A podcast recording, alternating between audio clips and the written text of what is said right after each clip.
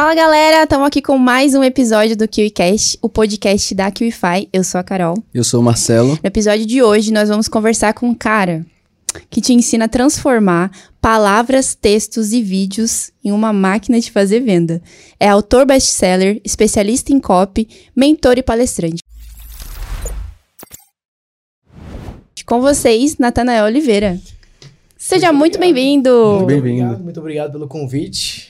Um alô para a turma que vai acompanhar esse nosso bate-papo e vamos lá, né? Vamos em frente. Legal, Tamo seja junto. muito bem-vindo. E, cara, aproveitando que a gente está aqui com um especialista em storytelling e copy, eu queria já começar com tudo. Que você explicasse para a galera o que é storytelling e como é que o storytelling se aplica aos copywriters. Show de bola. Assim, uma coisa que a gente vai falar muito sobre isso, né? Gente, nós estamos conversando agora há pouco falando desses detalhes, né? Quando a turma vai para a internet, a maioria das pessoas, ela, você já deve ter escutado isso muitas vezes, né? Falando o seguinte, ah, quem é o meu público, né? Uhum. O que que eu, quem eu quero atrair, o que que eu vou representar no mercado. E eu gosto de falar para as pessoas o seguinte, peraí, antes de qualquer coisa, qual que é a tua história? Legal. Qual que é o teu legal. histórico, né? Legal, de onde que você veio, né? Uhum. Nós estávamos conversando agora há pouco, conhecendo as muitas histórias, né? Sim. Marcelo, então nem se fala, né? Mas quando, quando as pessoas me perguntam sobre isso, né, cara? Storytelling é a arte de você contar boas histórias, mas com um propósito. Porque uma coisa é, por exemplo, a minha filha Melissa, eu conto histórias para que ela vá dormir. Então existe um propósito naquela história. Precisa gerar imaginação, precisa fazer com que ela acompanhe cada uma das etapas. Agora, o storytelling aplicado para a venda é diferente. Nós temos o storytelling aplicado para o cinema. Você quer prender a atenção do público, eh, falar da história dos personagens, trazer o contexto. Mas aplicado para venda, o objetivo é, eu gosto de dividir a storytelling para segmentar, engajar e oferecer, que é o momento que você coloca o produto. Mas a, o conceito básico que a gente precisa colocar é a ideia de usar o poder da imaginação no teu público, fazer com que ele visualize aquilo que você está falando, por exemplo. Tenho certeza que quando eu falei contando história para minha filha dormir, ima é, imediatamente você lembra. Talvez você lembre seu pai contando história, sua uhum. mãe contando história. Eu imaginei ovelhinhas. Já imaginou ovelhinhas? ovelhinhas? Eu imaginei meu pai. Porque tem aquela coisa de contar ovelhas Tem, até a criança contar dormir. Contar ovelhinhas é. Nossa, isso nunca deu certo pra mim. nunca, nunca. Aí você, o que, que faz ela dormir? Esse, é, não, essa, a, a, essa de contar ovelhinha nunca deu certo. Não, eu falo pra mim mesmo. Né? É pra mesmo? minha filha, você tem que inventar várias histórias. Top. Então, e assim, ela tem a, tem a. Tem um foco assim, ela fala assim: papai, conte aquela história. Mas eu não conheço essa história, filha. Ela começa a contar um pouco da história que é que você continue, continue, né? Às Legal. vezes é isso, né? Existe um estilo de, de história que a pessoa é, ela vai se identificar. Mas voltando, né? O mais importante é você entender o seguinte: qual é a tua história? Mas o mais importante, qual é a ênfase dentro da sua história que você quer utilizar? Então, quando a gente fala sobre transformar histórias em vendas, você tem que pensar o seguinte: às vezes as pessoas. Tudo é jornada do herói. Ah, um dia, há alguns anos, era uma tarde fria, ensolarada. Ou enfim, ensolarada não dá, né? Mas era uma tarde fria. eu estava lá e um dia eu acordei e eu decidi que eu precisava mudar na minha de vida, que ia acontecer isso, que ia acontecer aquilo. E às vezes não é isso que você precisa contar para o seu público. Por exemplo, se eu falo assim, gente, hoje eu acordei cedo com a minha esposa, chegamos no, no aeroporto e aconteceu um negócio que me deixou assim. Até agora eu tô refletindo sobre isso. Me pegou de surpresa. Quando nós estávamos vindo, o nosso nossa cadeira estava separada, né? E a gente falou, bom, a gente fica esperando para chegar alguém e a gente pede para trocar. E aí eu pedi para, eu fiquei esperando, uma pessoa chegou, eu pedi para trocar. Olha, eu posso sentar aqui, eu tô longe da minha esposa. A, a pessoa trocou. E aí chegou um rapaz que ia sentar do meu lado, ou seja, eu não ia sentar do lado daquela pessoa. E ele sentou do meu lado. E aí ele sentou do meu lado e lá pelo voo e tal, quando o avião tava pousando, ele, posso falar uma coisa? Falei, pode. Olha, não deixe que nenhuma proposta é, feita para você te tire dos caminhos do Senhor. Falei, amém. Eu fiquei, caramba, meu. Primeiro, eu não ia sentar do lado dele e aconteceu isso e tudo mais. Eu tô contando a história pra vocês. Sim. Tô engajado. Tá engajado, Sim, né? É. E, aconteceu hoje. Não foi algo que aconteceu há 10 anos. Eu tô trazendo pra cá. Agora, como que eu coloco um propósito pra essa história? Como que eu trago isso? You tell me. Depende. Você né? me disse. Depende. Depende do meu propósito. Sim. Eu posso chegar e falar o seguinte: olha, algumas vezes na sua vida, você talvez esteja refletindo hoje falando o seguinte. Por exemplo, vocês dois outras pessoas poderiam estar aqui. Há três, quatro anos, sei lá o que, que vocês estavam fazendo. Né? Eu até sei, né? Que a gente já conversou bastante. Mas várias coisas foram acontecendo até que vocês chegassem aqui. Então existem elementos da história de vocês que vão trazer vocês até o dia de hoje. E o público também, muitas vezes, você vai conectar isso com a sua audiência. Então quando a pessoa chega para mim e fala assim, Nathanael, como é que eu uso storytelling? Eu falo, me conta a tua história. E à medida que a pessoa vai contando a história, eu falo, esse elemento ele é muito importante, mas não para conectar, para criar um propósito naquela história. Então, por exemplo, essa história que eu contei hoje. Eu falo, olha, eu não, eu não esperava, aconteceu aí de maneira esperada, mas eu lembro que há 10 anos, quando eu comecei, eu posso voltar para o passado, há 10 anos, 11 anos, quando eu comecei, foi muito assim. Eu fui convidado para ir para uma palestra por um amigo, eu não deveria estar lá. Ele tinha dois ingressos, e o amigo dele falou que não ia, e ele mandou mensagem: Você quer ir comigo? Meu amigo não vai. Eu falo, cara, eu vou. E eu fui lá, e naquela palestra era um site de compra coletiva, o cara tava falando sobre SEO e tudo mais, etc. Eu trabalhava com SEO na época. Esse cara me conheceu na palestra, eu fechei um contrato com ele, e aquele contrato me conectou com outras empresas, e ali foi um grande start na minha vida. Eu não deveria estar naquele local. Mas o grande ponto é, naquele momento que nós trocamos ali ah, de lugar, né, o amigo dele que não foi eu, fui eu, estava pronto para aproveitar aquela oportunidade. Então, muitas vezes é isso que acontece na vida. Você tem que estar pronto para ouvir uma mensagem e refletir sobre aquilo, porque talvez você está escutando a gente agora e você vai escutar algo que nós vamos conversar e você fala: é isso. E o que mais é preocupante, muitas vezes as pessoas escutam algo, elas falam, isso quer dizer alguma coisa para mim, mas eles não conseguem transformar isso em nada. Sim, não conseguem então, formular. Não consegue formular. Então a história é para transformar um pensamento em um sentimento que gera uma ação. Por isso que os bons copywriters, eles sabem, eu preciso usar um elemento de história que não precisa ser no passado, pode ser presente, pode ser que aconteceu algo há alguns minutos, pode estar acontecendo agora, e você transforma isso em propósito de vendas. Então, eu dei o um exemplo do passado, há 10 anos, eu troquei de lugar com meu amigo, eu contei uma história de hoje, e eu posso falar, gente, tô aqui conversando com vocês, e eu lembrei de algo que aconteceu comigo. Na primeira vez que eu, eu falei, né, que quando eu peguei esse fone uhum. aqui, a primeira coisa que eu pensei quando eu peguei esse fone quando eu tinha 16 anos, e eu coloquei um fone como esse. Em, eram festas infantis lá na cidade de Fortaleza, que é minha cidade natal. Eu tocava em algumas festas. E por conta de um fone como esse, eu decidi fazer publicidade e propaganda. Porque eu promovia as festas. Então eu falei, ah, eu não sei o que fazer de faculdade, eu vou fazer publicidade e propaganda para vender mais festas. Então foi esse fone que me fez de tomar essa decisão. Era um fone mais ou menos parecido com esse. Esse aqui tá bem mais chique do fone que eu usava, e principalmente porque ele tá inteiro, né? o meu fone já não tava tão inteiro naquela época. Mas é isso. Eu posso falar, gente, falando com vocês agora me lembrou isso. Então você pode no passado, no presente, você pode pegar algo bem recente. O grande ponto é transformar histórias em vendas passa por eu quero me conectar com o público, mas eu quero usar a história como um veículo para que ele pense sobre o que eu estou falando. Isso gera um sentimento principalmente positivo. Tem pessoas que erram muito. Então é uma recomendação que eu não dou. Se a gente for fazer o nosso checklist aqui hoje, né? Faremos, né? É, vamos fazer, né? Só que você precisa acompanhar até o final. Ele é, você precisa acompanhar até o final. E aí coloque nos comentários o checklist, né? Sim. Primeira parte do checklist é: você pode contar histórias do passado, você pode contar histórias que estão acontecendo agora ou no, no recente. O segundo é com relação ao sentimento. Se eu te contar uma história boa, por que, que eu não gosto de. Ninguém nunca vai me convencer a assistir Marley e eu, por exemplo. Já assistiu esse? Já, chorei ah, horrores. Esse é difícil não chorar. Chorei horrores. Vocês assistiram? Eu assisti uma eu vez, não assisti duas vezes que eu não queria Porque chorar. eu queria chorar, na real. Porque eu sabia que eu ia chorar. Você fala, hoje eu tô afim de chorar. É, eu tô afim de chorar, o cachorro é bonito. Ah, no meu Droga. caso, eu queria, tipo assim, ah, todo mundo fala tão bem, vou assistir. É. Não vou chorar. Eu não conheço ninguém que fale bem desse filme. Quem tem coragem. É, fala, é, não tenho coragem. Falam que é bonito, né? Tipo, eu, sou, eu chorei, chorei, Eu não tenho coragem. É difícil não chorar. É muito bem feito o filme. É bonito, é. mas é triste. Eu não tenho coragem de assistir porque já tive cachorro, já perdi, ah. sabe como é doido, hum. mas assim, foi entrar nessa história, tá, tá todo mundo chorando aqui, né? mas novo. é isso, você tem que ter cuidado com o que você conta, porque às vezes, muitos especialistas fazem isso, né? Eles não chegam e falam o seguinte, olha, eu lembro, poxa, naquele dia eu acordei, eu olhei minha conta, não tinha um real, e às vezes a pessoa, ela está naquele momento, que ela tá sem dinheiro na conta.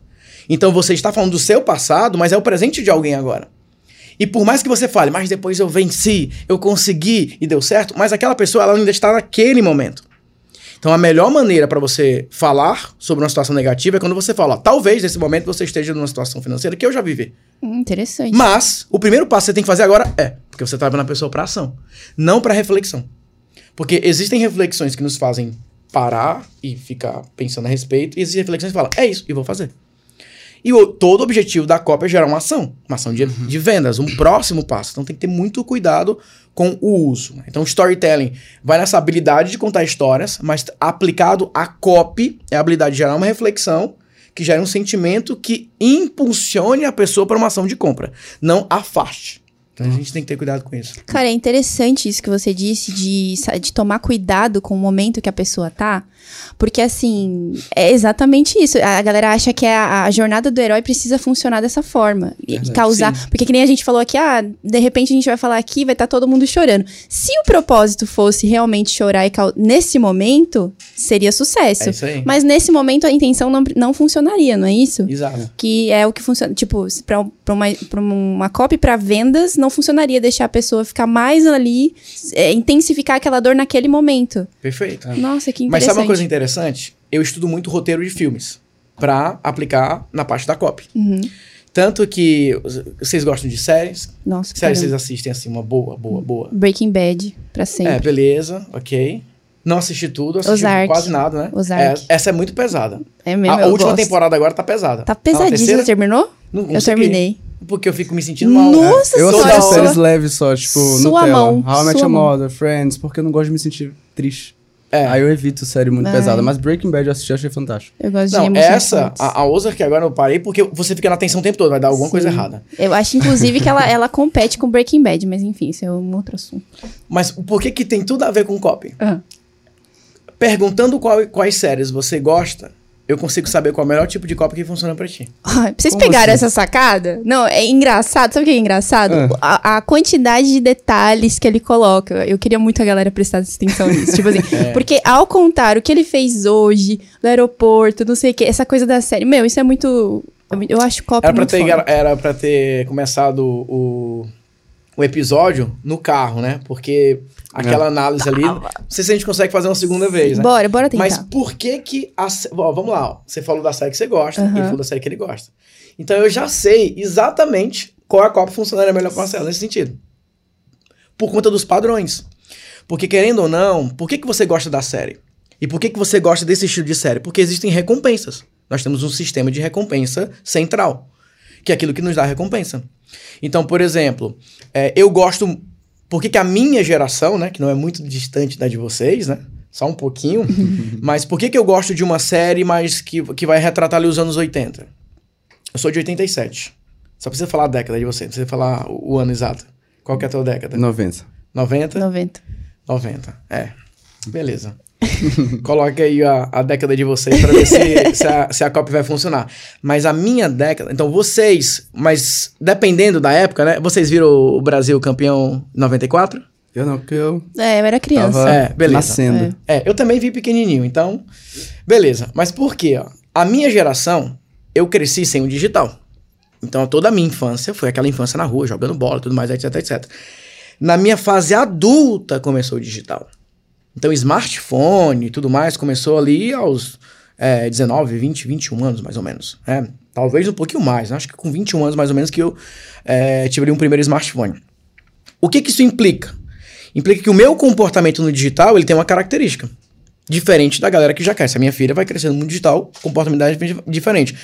A, o centro de recompensa dela é diferente. Então, por mais que eu hoje tenha recompensa no celular, né, ao utilizar um celular, usar ali a dopamina e tudo mais, é diferente, porque boa parte da minha vida eu não tive aquele tipo de recompensa. Então, meu cérebro ele não foi acostumado àquele nível de dopamina que a gente tem hoje no celular. Da mesma forma com os filmes. Então, por exemplo, a nossa geração tem um acesso ilimitado a séries e filmes.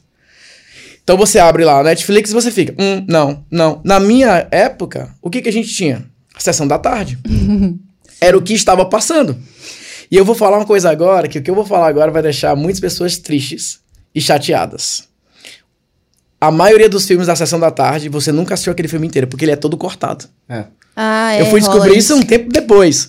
Porque ele tem uma hora de programação, mas o filme tem duas horas às vezes. Uma hora e quarenta, uma hora e cinquenta. É por causa dos E intervalos. ainda tem propaganda. E, Meu Deus. A propaganda e o filme tem que ser cortado. Então tem filmes que se você pegar a sessão da tarde e você for assistir, você fala. Mas eu não lembro disso. Claro, você nunca assistiu. Você assistiu aquele filme mil e a tua cara tá ótima. Né? Ela tá triste aqui do lado. tipo assim, ó, sabia. nossa. Não, eu tô pensando em Lagoa Azul. Quero Não, assistir de Lagoa. Lagoa Azul é pocket a versão que passaram na Globo. Porque tem vários detalhes. Gente. Demora muito mais, tem vários detalhes. Então, isso tudo influencia. Mas voltando agora para a série que i- influencia nisso. Então, existem filmes que muitas vezes é aquela coisa. A nossa mente, ela vai buscar uma recompensa em algo que ela lembra que foi bom no passado e ela quer uma experiência semelhante. Por isso que geralmente você falou de duas séries que têm características parecidas. Então é o teu estilo. No caso, Marcelo é diferente. Então, quando é uma pessoa que gosta de uma série mais elaborada, uma série mais intensa, uma série que tem mais elementos, ela se identifica muito com o protagonista, muitas vezes ela se coloca no papel do protagonista ou naquela situação. É uma pessoa que ela tem a capacidade mental mais forte de se envolver na história.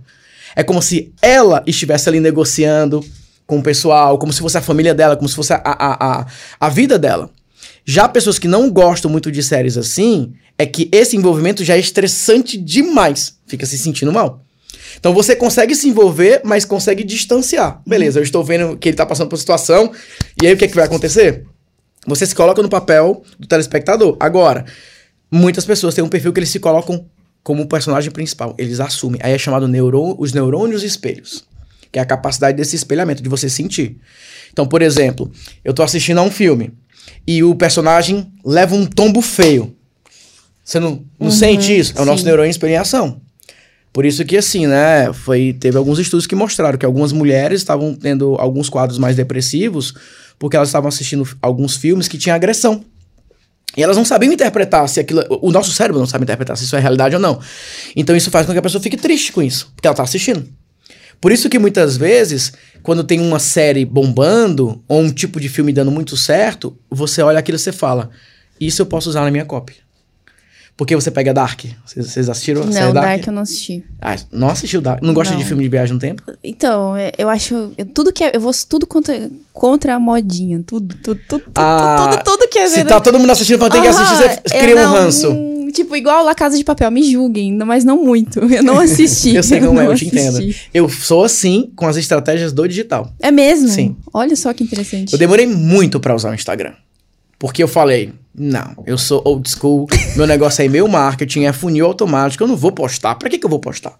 Então demorei muito tempo. Tanto que assim, eu fui de fato começar a criar funis para o Instagram em 2018. Olha só. Porque eu falei, eu não vou. Que postar o quê? Eu mando e-mail e vendo, eu faço anúncio, eu não vou fazer. Então eu tenho um pouco disso uhum. com é, essas estratégias que às vezes vão virar modinha, né? Sim. Mas com, com filmes e muitas vezes vou buscar uma recomendação. Uhum. Mas é um filme de viagem no tempo, então o filme vai e volta, vai para lá, vai para cá. E é um estilo de história. Eu posso falar de um fato, depois eu posso avançar, depois eu posso voltar. Eu estou envolvendo o público. Que foi o que você fez aqui no início, né? Tipo, você, foi, você lembrou de uma situação que aconteceu hoje, daí você também lembrou de uma situação que aconteceu no passado para causar essa, essa analogia, talvez? É isso aí.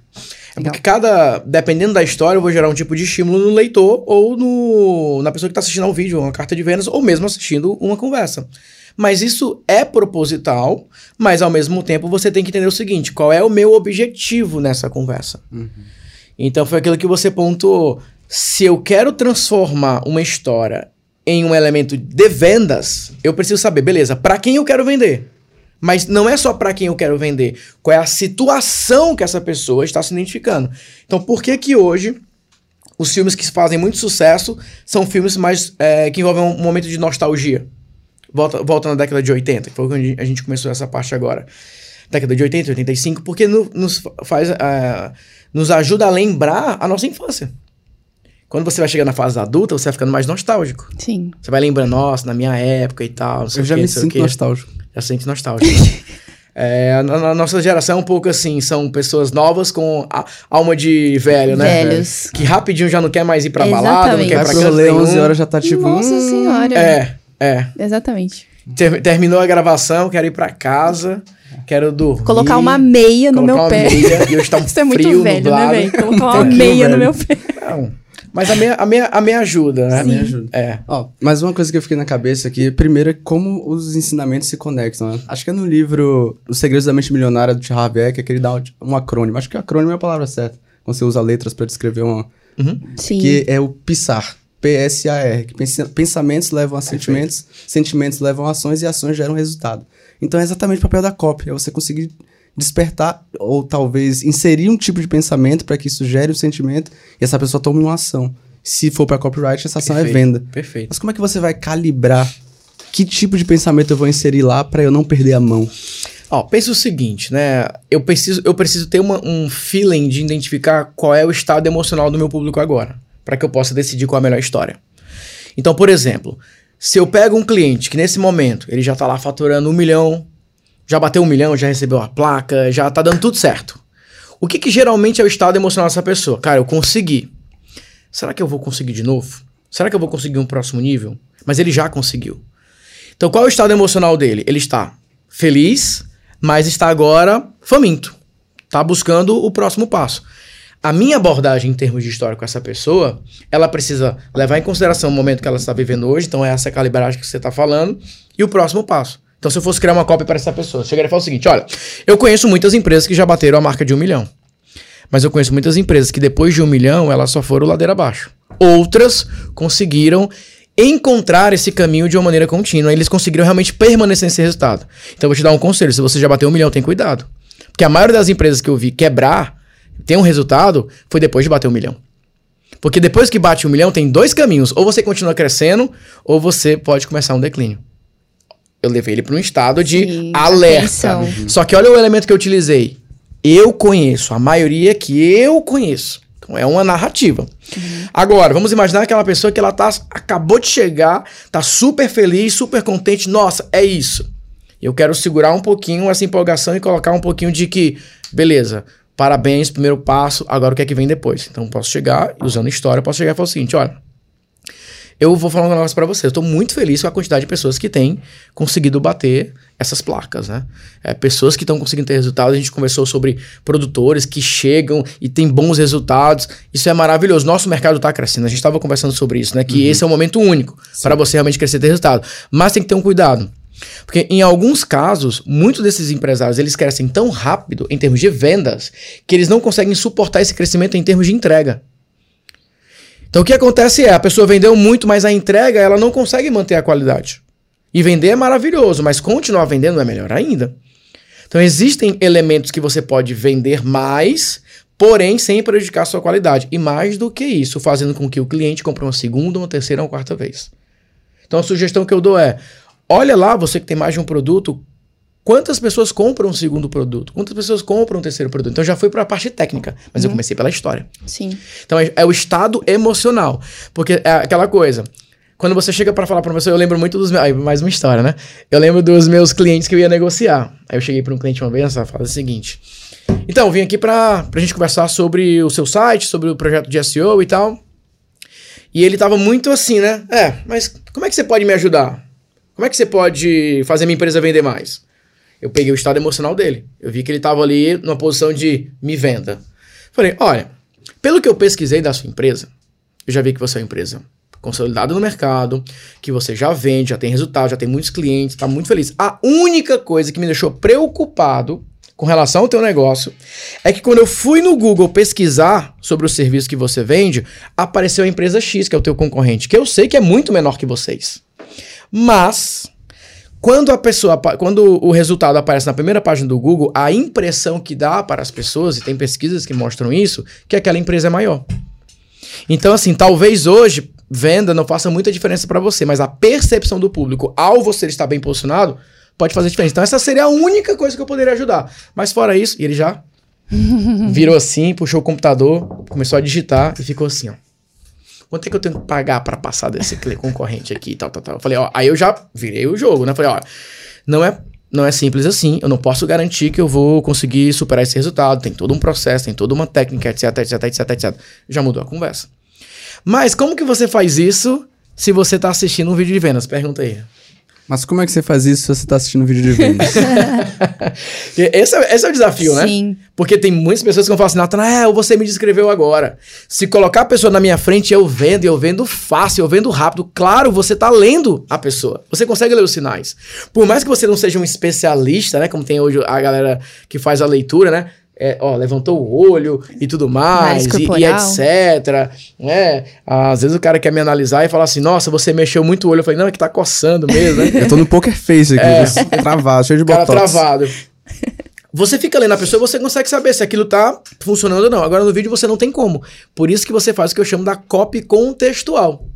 Que é quando você cria cenários diferentes para tentar falar com a maior quantidade de pessoas possível. Os políticos fazem isso de uma maneira muito bem feita. Dá um exemplo prático pra gente de como isso funciona. Vou, vou colocar o exemplo da política e eu vou trazer o exemplo para vender qualquer infoproduto Boa. ou qualquer show, coisa. Show. Mas, por exemplo, O candidato chega e fala o seguinte: ah, caro dono de, ca dono de casa, caro leitor, cara leitora, é, o nosso país hoje vive um momento preocupante. Existe aquele trabalhador que acorda de manhã para lutar seu sustento e ele não sabe se ele vai conseguir trazer dinheiro para casa. Tem um empresário que não sabe se vai conseguir manter o salário. Você tem aquele é, autônomo que sai para vender e não sabe se vai voltar para casa com dinheiro. Você tem aquele estudante que ele não sabe se ele vai ter acesso ao ensino de qualidade. Você tem a dona de casa que às vezes vai para feira e ela volta com a metade da comida porque ela não conseguiu comprar tudo. Você tem aquele uh, motorista de um aplicativo que hoje ele não pode mais rodar por conta disso, por conta daquilo. Ó, eu vou listando vários cenários. E a pessoa fica esperando, tá? Aí falou de mim citou algo que eu me encaixo. Então, quando você traz esses contextos, você traz essa ideia de pertencimento na sua cópia. Então, quando eu falo, olha, existem alguns produtores hoje, talvez seja o seu caso, que você está agora assistindo esse episódio pensando o seguinte, cara, eu quero começar nesse mercado. Mas eu não quero esperar 10 anos para alcançar minha placa de 100 mil. Será que realmente é possível, com 30 dias, eu conseguir uma placa de 100 mil? Depende. Depende da situação que você está agora, depende de quem você é. Eu já vi pessoas que criaram o primeiro produto e alguns dias conseguiram 100 mil, mas elas tinham um histórico. Já eram especialistas de uma área, já tinham um, um know-how, já tinham isso. Mas eu também já vi pessoas que começaram do zero e conseguiram 100 mil rápido. O que, que você precisa entender agora? Qual é a tua situação? Eu vou listar agora alguns pré-requisitos para você conseguir os seus primeiros 100 mil reais na QIFI. Se você cumprir pelo menos três desses, a chance é que você consiga em seis meses. Se você cumprir só um, provavelmente em um ano. Agora, se você cumprir cinco, talvez daqui a 20 dias você consiga a sua placa. Eu já juntei todos os cenários. Nossa. Já juntei as histórias. Eu espero que você esteja. Tudo, né? Olha, eu espero muito que você esteja com um caderninho anotando todas essas dicas e a riqueza dos detalhes que está tá sendo passado aqui. Só, só isso que eu queria falar. Verdade. Mas essa calibragem, né, que, que você falou. Mas, mas voltando, né, aquilo que a gente falou agora, que a gente pode compartilhar com o pessoal essa, essa parte mais estratégica. Sim. Que você falou, cara, eu quero um exemplo prático dessa mudança, desse, dessa adaptação. O que, que a gente precisa sempre ter em mente? Nós mudamos de humor durante o dia. Então, hoje eu acordei de boa, tranquilo. Sei vocês, né? Acho que vocês estão de sim, boa também, sim. né? Uhum. Mas eu não sei como eu vou terminar meu dia. Talvez aconteça alguma coisa, talvez termine esse episódio. E a Yaponia, né, minha esposa que tá aqui nos bastidores, vou citar ela aqui, né, pra ganhar uma moralzinha também, né? Mas talvez a Apanheira fale alguma coisa para mim assim que eu fico bravo. Isso influencia, lembra? Não tem a, a, que você falou do livro, né? Pensamento, sentimento, ações Ação e, resultados. e, resultados. Só que qual é o ponto? De onde que vem o, o, o pensamento? Do sentimento?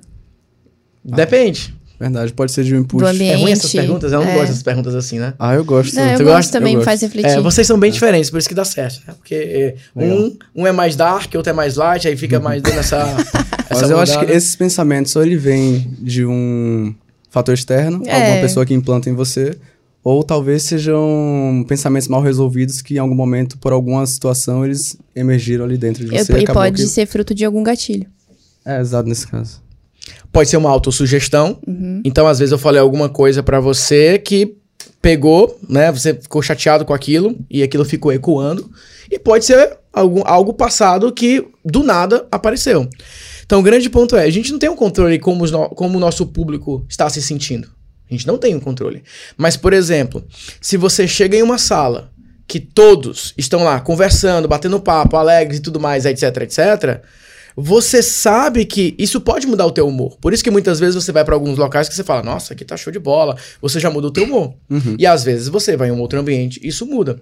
O grande ponto é, quando você vai escrever uma copy, você tem que imaginar o seguinte: talvez o meu público hoje ele não esteja tão bem humorado assim. E eu preciso de alguma forma melhorar o humor dele. Por isso que entra aí o neurotransmissor da endorfina. É mais um checklist pra galera anotar, né? Dopamina, endorfina serotonina e ocitocina. São, os, são chamados o quarteto da felicidade. Sim. Então, por exemplo, dopamina, eu falo o seguinte, cara, quando terminar o episódio, eu tenho um negócio para te contar, tu vai ficar muito feliz. Se é um, ne um, negócio ali que eu preparei pra ti, que você vai ficar, você já fica, opa, uhum. coisa boa. Eu tô feliz, eu sei que não tem nada. mas eu tô de tem nada, né? Já Será? feliz. Vai que tem. Vai que tem, né? Ele tá falando tão sério. o oposto disso, o cortisol. Cara, vamos, vamos parar aqui um pouquinho, porque aconteceu um negócio chato agora que eu não quero falar. Entendeu? Aí você já fica. É, é aquela velha. Tudo bem. É aquela velha conversa assim, ó. A gente precisa conversar. Aí o cortisol já fica. Porque Sim. dopamina é expectativa de algo bom. Cortisol, expectativa de algo ruim. Preparativa para. Você tá preparado para algo ruim, né? Mais ou menos nessa linha. Já a, a ideia da serotonina é a nostalgia. Conta aí a primeira vez que você foi para os Estados Unidos, lá na faculdade, como é que foi? Aí você vai lembrar, cara, foi demais. Até a situação é, ruim, né? Até a situação difícil, você vai lembrar hoje, nossa, foi demais. Cada coisa que eu aprontei, né? Da mesma coisa que você. Então isso é serotonina. É quando você permite que o público faça uma auto-reflexão. Ou ele tem uma memória positiva. Então, por exemplo, no meu caso, eu tenho uma copa que eu uso muito forte a serotonina, que eu falo assim, eu não sei como foi a sua época de escola. Eu não sei se você sentava na primeira fileira e estudava, só tirava notas boas, você era o queridinho do professor. Eu não sei se você sentava no fundão e era da turma da bagunça. Eu não sei se você era aquele que dormia na sala de aula, passava ficava com a cabeça baixa. Eu não sei se era aquele que você ficava fazendo, enfim, eu não sei como foi a tua época da escola, mas o meu passado na escola me condena. Porque eu vivia de recuperação. Os meus professores falavam que eu não queria nada. Eu tive um professor que ele falou pro meu, pro meu pai assim: ó, se o teu filho passar, eu vou levar ele para Roma para registrar esse milagre. e o que, que é interessante dessa história? Como que pode, 12 anos depois, 15 anos depois, aquele mesmo aluno que só ficava de recuperação, ele está ensinando as pessoas a escrever. Tem livro publicado. Como é que pode um negócio desse? Eu acredito em milagres. Então, essa é uma das explicações. Mas a verdade foi que chegou um momento da minha vida que eu tive o contato com a copy. E aquilo me deu uma vantagem absurda, porque eu encontrei algo que eu gostei de estudar e que iria me dar uma vantagem competitiva. Então foi isso que virou a chave para mim. Aí quando eu uso nessa carta de vendas, eu falo assim, né, que a minha mãe, os meus pais são aposentados hoje, né? A minha mãe é instrutora educacional, que é um nome bonito para carcereira, né? Que ela trabalhava numa unidade penitenciária para menores infratores. Então era uma profissão de risco, né? Uhum. É, é, trabalhava no pro estado, do Ceará e tudo mais. E a minha mãe já foi feita refém. Então, teve rebelião, fizeram Caramba. minha mãe de refém, faca no pescoço e tudo mais, aquela coisa pesada, né? Sim. E, mas ela ia para trabalhar, tinha que trazer sustento para casa. E o meu pai, vendedor, vendedor de peças. Então ele tava lá. Então eu cresci vendo meu pai ralando para vender, para bater as metas, e minha mãe correndo risco de vida também para bater. Então eu não tenho o direito de reclamar de nada, né? Às vezes eu falo isso, né? Meu Deus, obrigado, porque eu tô na geração do infoproduto, de trabalhar de casa e tudo mais, etc. É muito trabalho, né? A gente sabe o quanto Sim. que a gente trabalha, mas você pensa o seguinte: qual chance, quais as chances que nossos pais tiveram para empreender no passado? Se meu pai quisesse criar uma empresa no passado, o que, que ele ia fazer? Ele ia montar uma loja? Ia montar um, um, um comércio de materiais? O que, que ele ia fazer? Quais eram as opções? Hoje não. Hoje nós temos o digital, nós temos ferramentas que simplificam a nossa vida para que nós possamos vender o nosso conhecimento, transformar o nosso conhecimento em curso e tudo mais, etc. Eles não tiveram essa chance. Pelo menos não digitalizado. Já existia um curso naquela época, mas, enfim. Imagina meus pais com três filhos, chegar e falar assim: vou pedir demissão e vou criar um curso. Que curso, né? Então é uma situação diferente. Aí eu falo assim: e a única coisa que os meus pais pediam, estude. Era só isso que eles me pediam. Mas eu não conseguia. Eu ficava conversando, eu ficava brincando tudo mais, etc. Mas, encurtando a história. No ano passado, eu estava palestrando para 500 pessoas em um evento. E os meus pais estavam sentados ali na frente. Vendo o filho palestrando para 500 pessoas. Eu chamei os meus pais na frente. E eu é, agradeci a eles por tudo que eles tinham feito. E aí eu pedi para o pessoal uma salva de palmas para eles, tudo mais, etc. Foi um momento bem bonito, né? Meus pais ficaram emocionados, aquela coisa toda. Mas eu conto isso. Ah, isso é uma copy Sim, da total. minha formação de copywriters. Então eu conto toda essa história, mas você percebe que eu começo a contar essa história falando o seguinte: não existia nenhum indicativo que eu tinha uma genialidade para copy. Eu era um péssimo aluno. Mas a partir do momento que eu tomei a decisão, cara, copy, isso aqui vai me dar vantagem, que eu comecei a estudar, foi muito rápido para que eu pudesse me destacar, porque a média do mercado era baixa. Então eu consegui ter bons resultados. E se você tomar a decisão de se especializar hoje, agora em copy, em um ano você já é, é, é, tá no topo do mercado. Porque muitas pessoas não se especializam em copy. Muitas pessoas hoje só querem saber de tráfego, de funil, de tudo mais. E a copy é a base de tudo. Então eu quero Sim. te convidar. Se você quer dar esse. Aí eu começo o pitch. Mas a história é 80% dessa copy. Principalmente porque eu já vou é, começar uma copy falando assim: olha, eu jamais imaginaria que hoje eu teria livros publicados, que eu teria alunos que aprendem copy comigo, que eu já teria vendido X mil na internet, etc, etc, etc. Mas eu coloco não numa jornada do herói. Eu nem sempre fui um especialista em copy e tudo mais. Eu falo, gente, eu não poderia imaginar. Mas da mesma forma que eu comecei, você também pode começar. Entendeu? Uau. Oh, ó, vá. Não, fala. É, só um comentário aqui. Eu gosto de podcasts que são mais técnicos, assim. É, eu também. Então eu tô aqui me controlando pra não sorrir, sabe?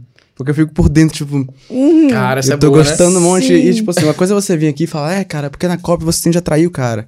Você tem de fazer isso e aquilo. Outra coisa é você dar exemplos práticos daquele de Faustão, quem sabe faz ao vivo, sabe? Então, Não, e, eu, tô, eu tô muito feliz. Sim, eu tá ligado? também, eu também, tô muito satisfeita. Inclusive, tipo, é, ele tá dando exemplos, contando as próprias histórias. Eu acho fantástico isso, eu acho fantástico. Mas assim, você tocou num ponto que, que é interessante. Tipo assim, a, a pessoa, ela, por exemplo, vou começar hoje. Talvez você tenha essa facilidade de, de contar uma história mu- muito assim. Muito fácil, né? Facilidade fácil é ótimo, né?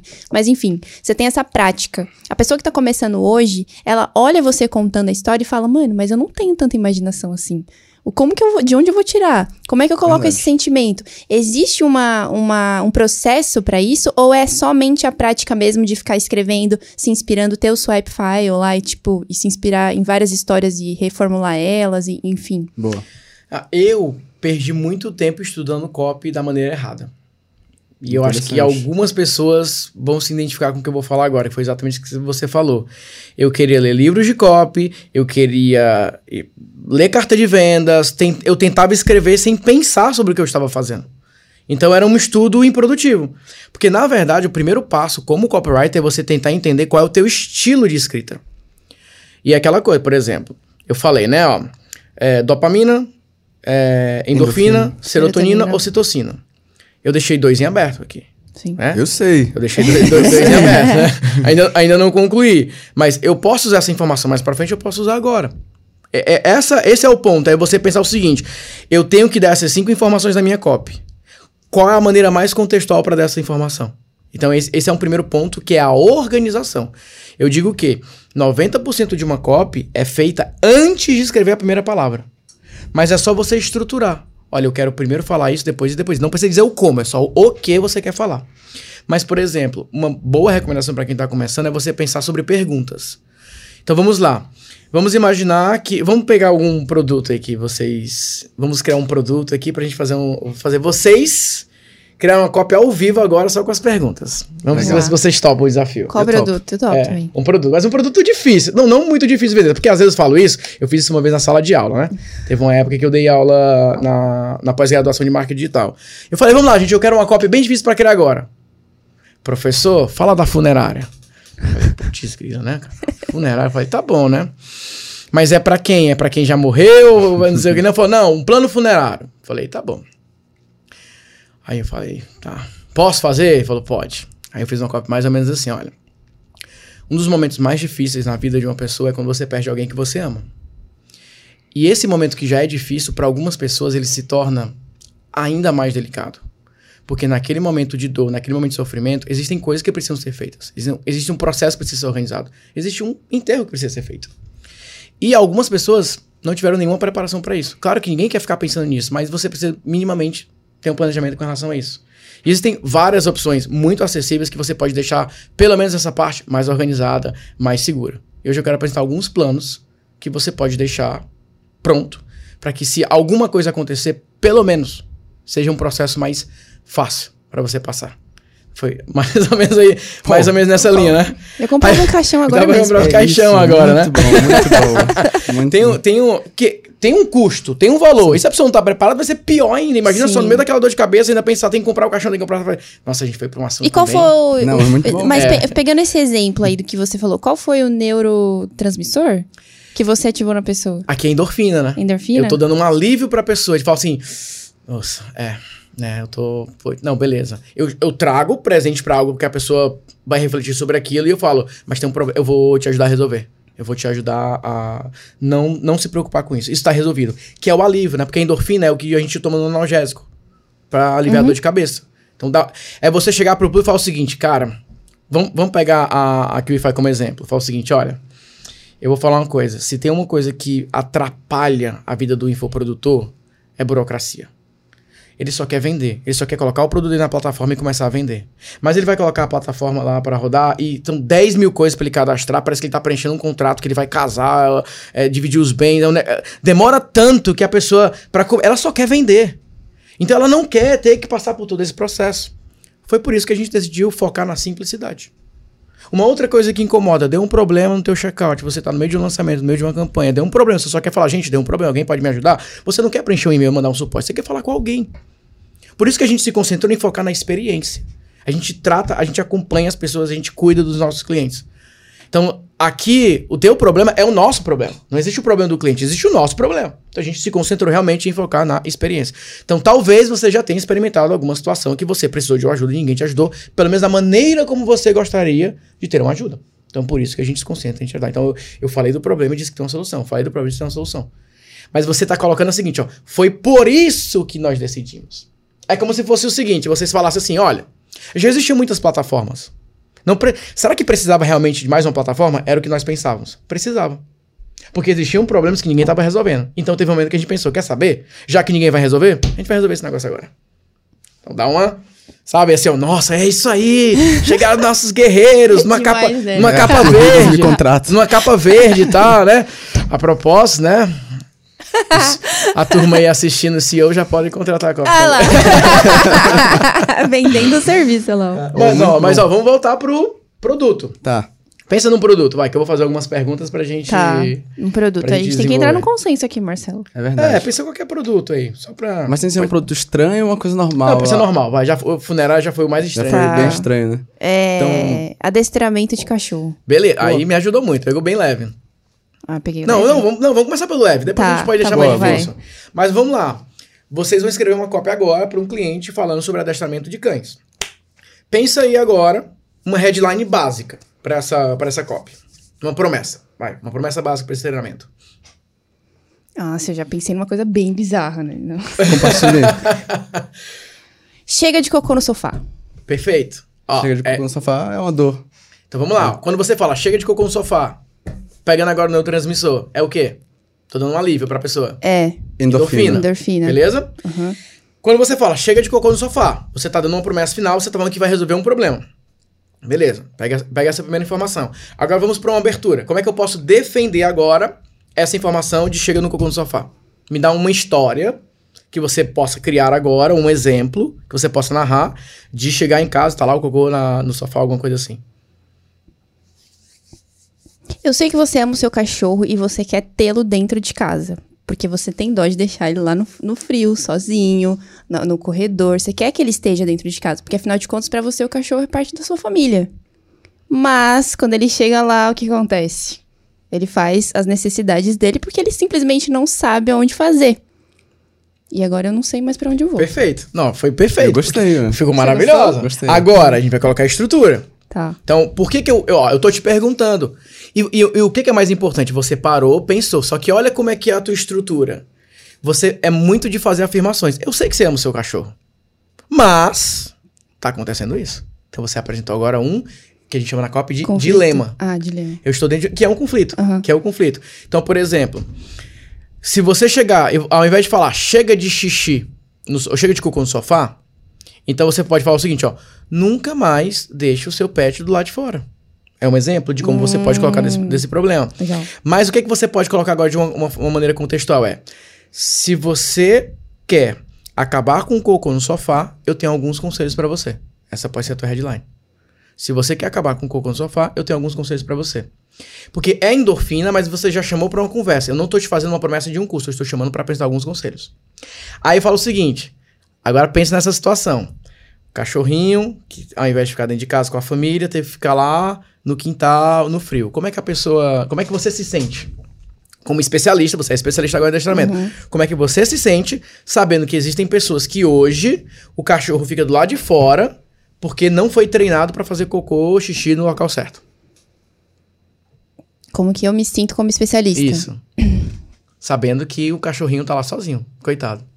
Ah, eu fico com dó, né? Fico Quero com dó, trazer fico triste. Dentro, uhum. Então, se você pode agora colocar isso na Copa. Ó, uma das coisas que me deixa mais chateada hoje é ver a quantidade de tutores que precisam chegar ao extremo de deixar o seu cachorro do lado de fora, simplesmente porque eles não aprenderam uma técnica simples que você pode implementar em dois dias, para que o seu cachorro nunca mais faça cocô e xixi no lugar errado. Comprei. Então, comprou, né? porque Onde clica eu no link? estou triste por isso. Porque você simplesmente não resolveu. Então, assim, ó.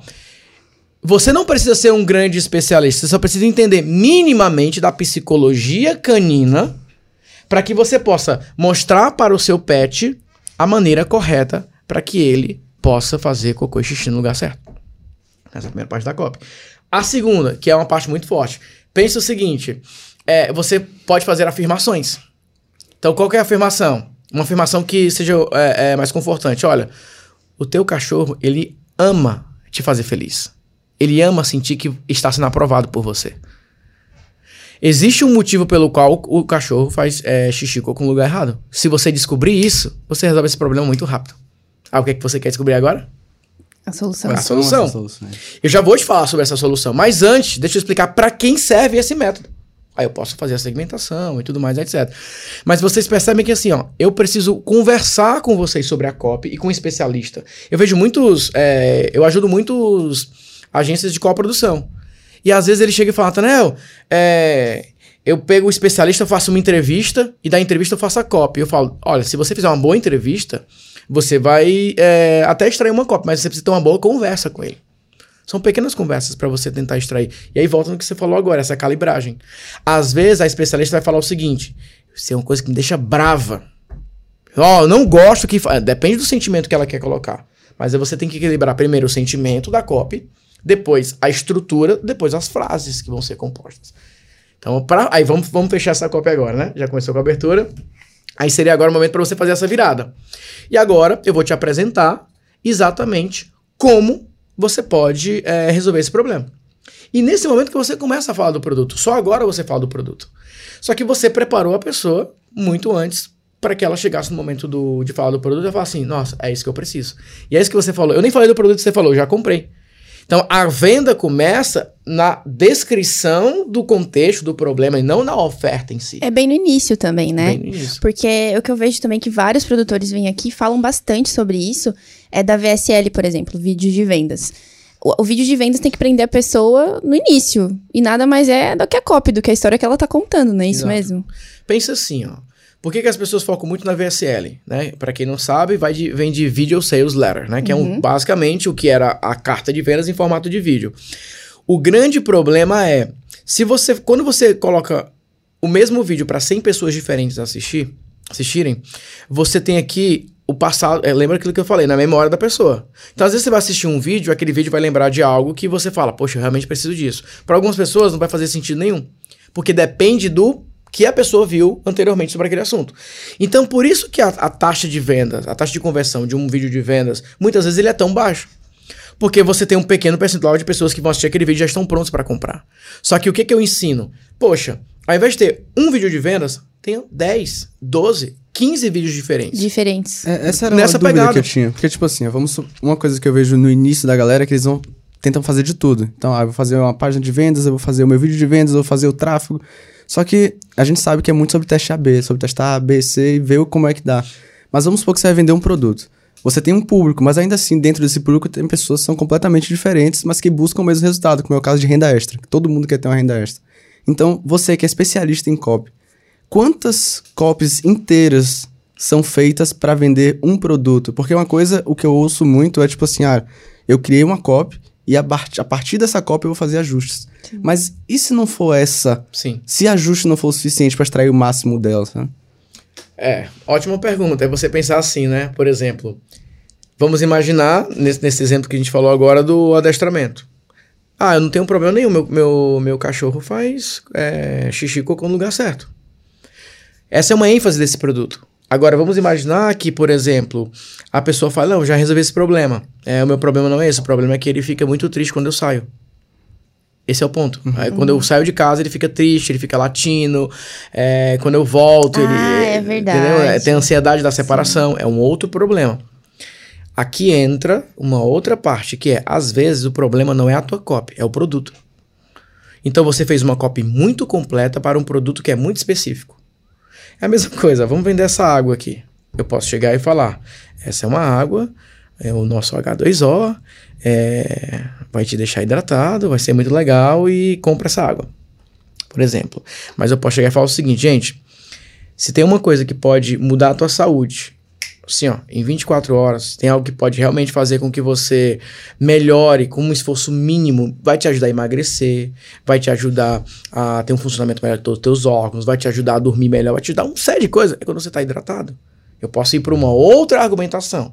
E eu posso chegar e falar o seguinte, ó, se você bebe se você bebe pouca água, olha o que acontece com você. Olha os riscos que você está correndo. Eu posso ir para uma outra linha. É o mesmo produto com abordagens diferentes.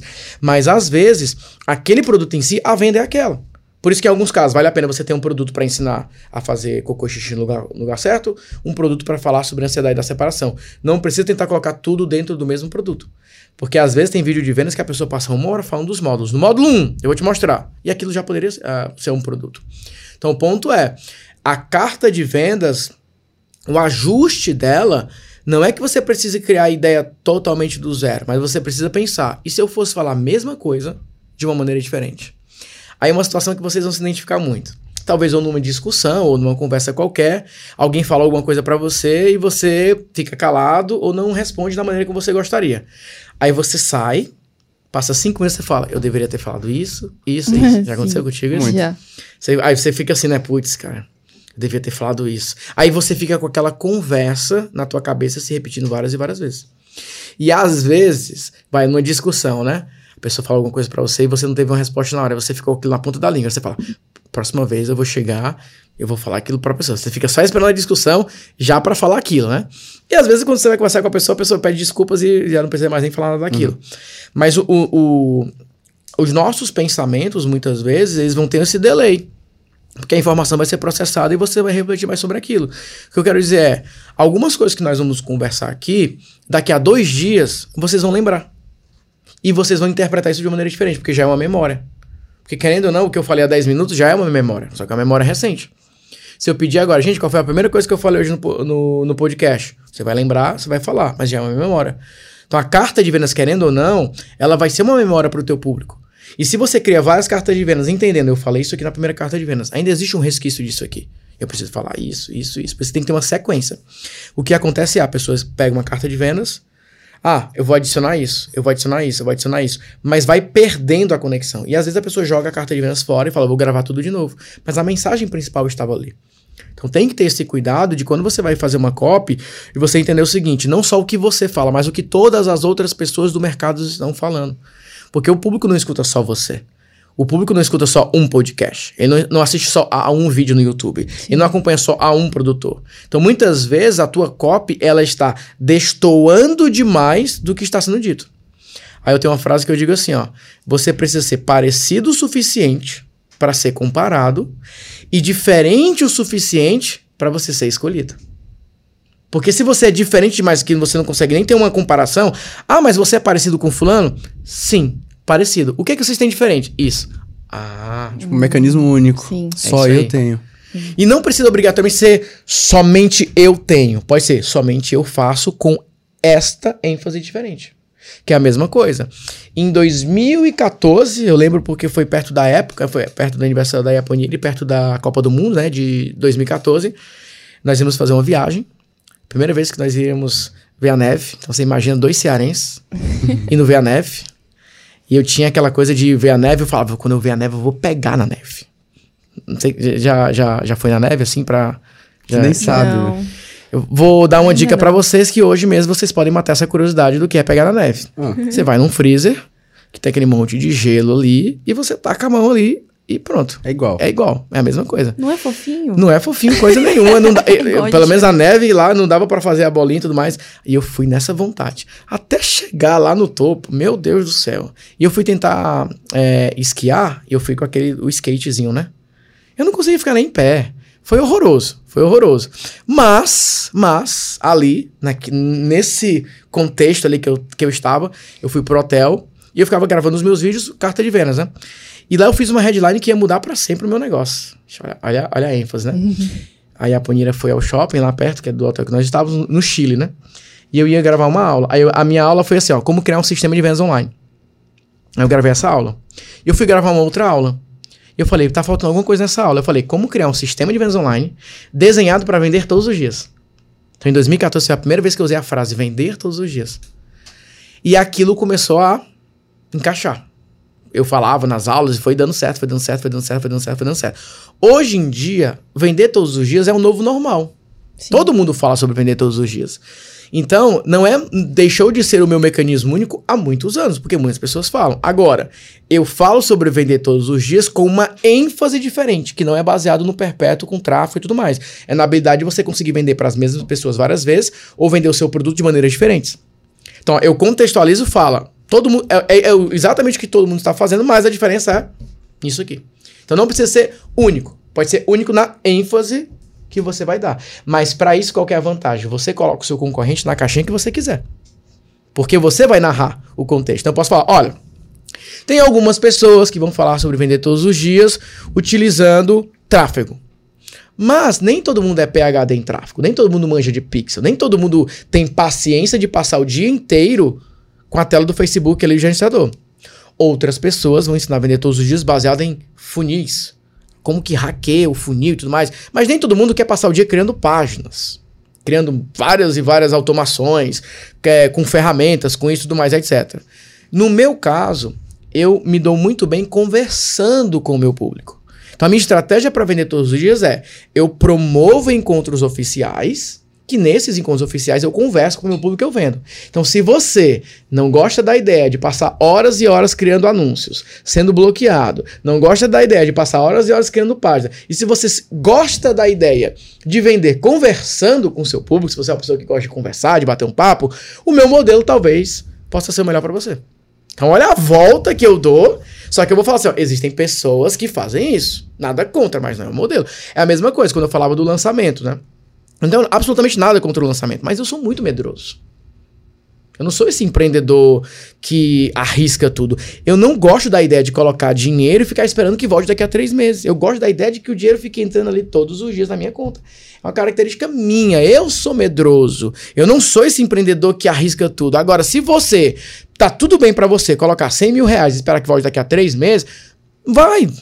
Agora, se você é mais parecido comigo, que gosta de ver o dinheiro entrando todo dia, bonitinho, de manhã, tarde e noite, te dá bom dia e boa noite. Se você gosta do dinheiro entrando ali sempre com previsibilidade, aí eu tenho algumas sugestões para você. Mas nada contra quem quer outra estratégia.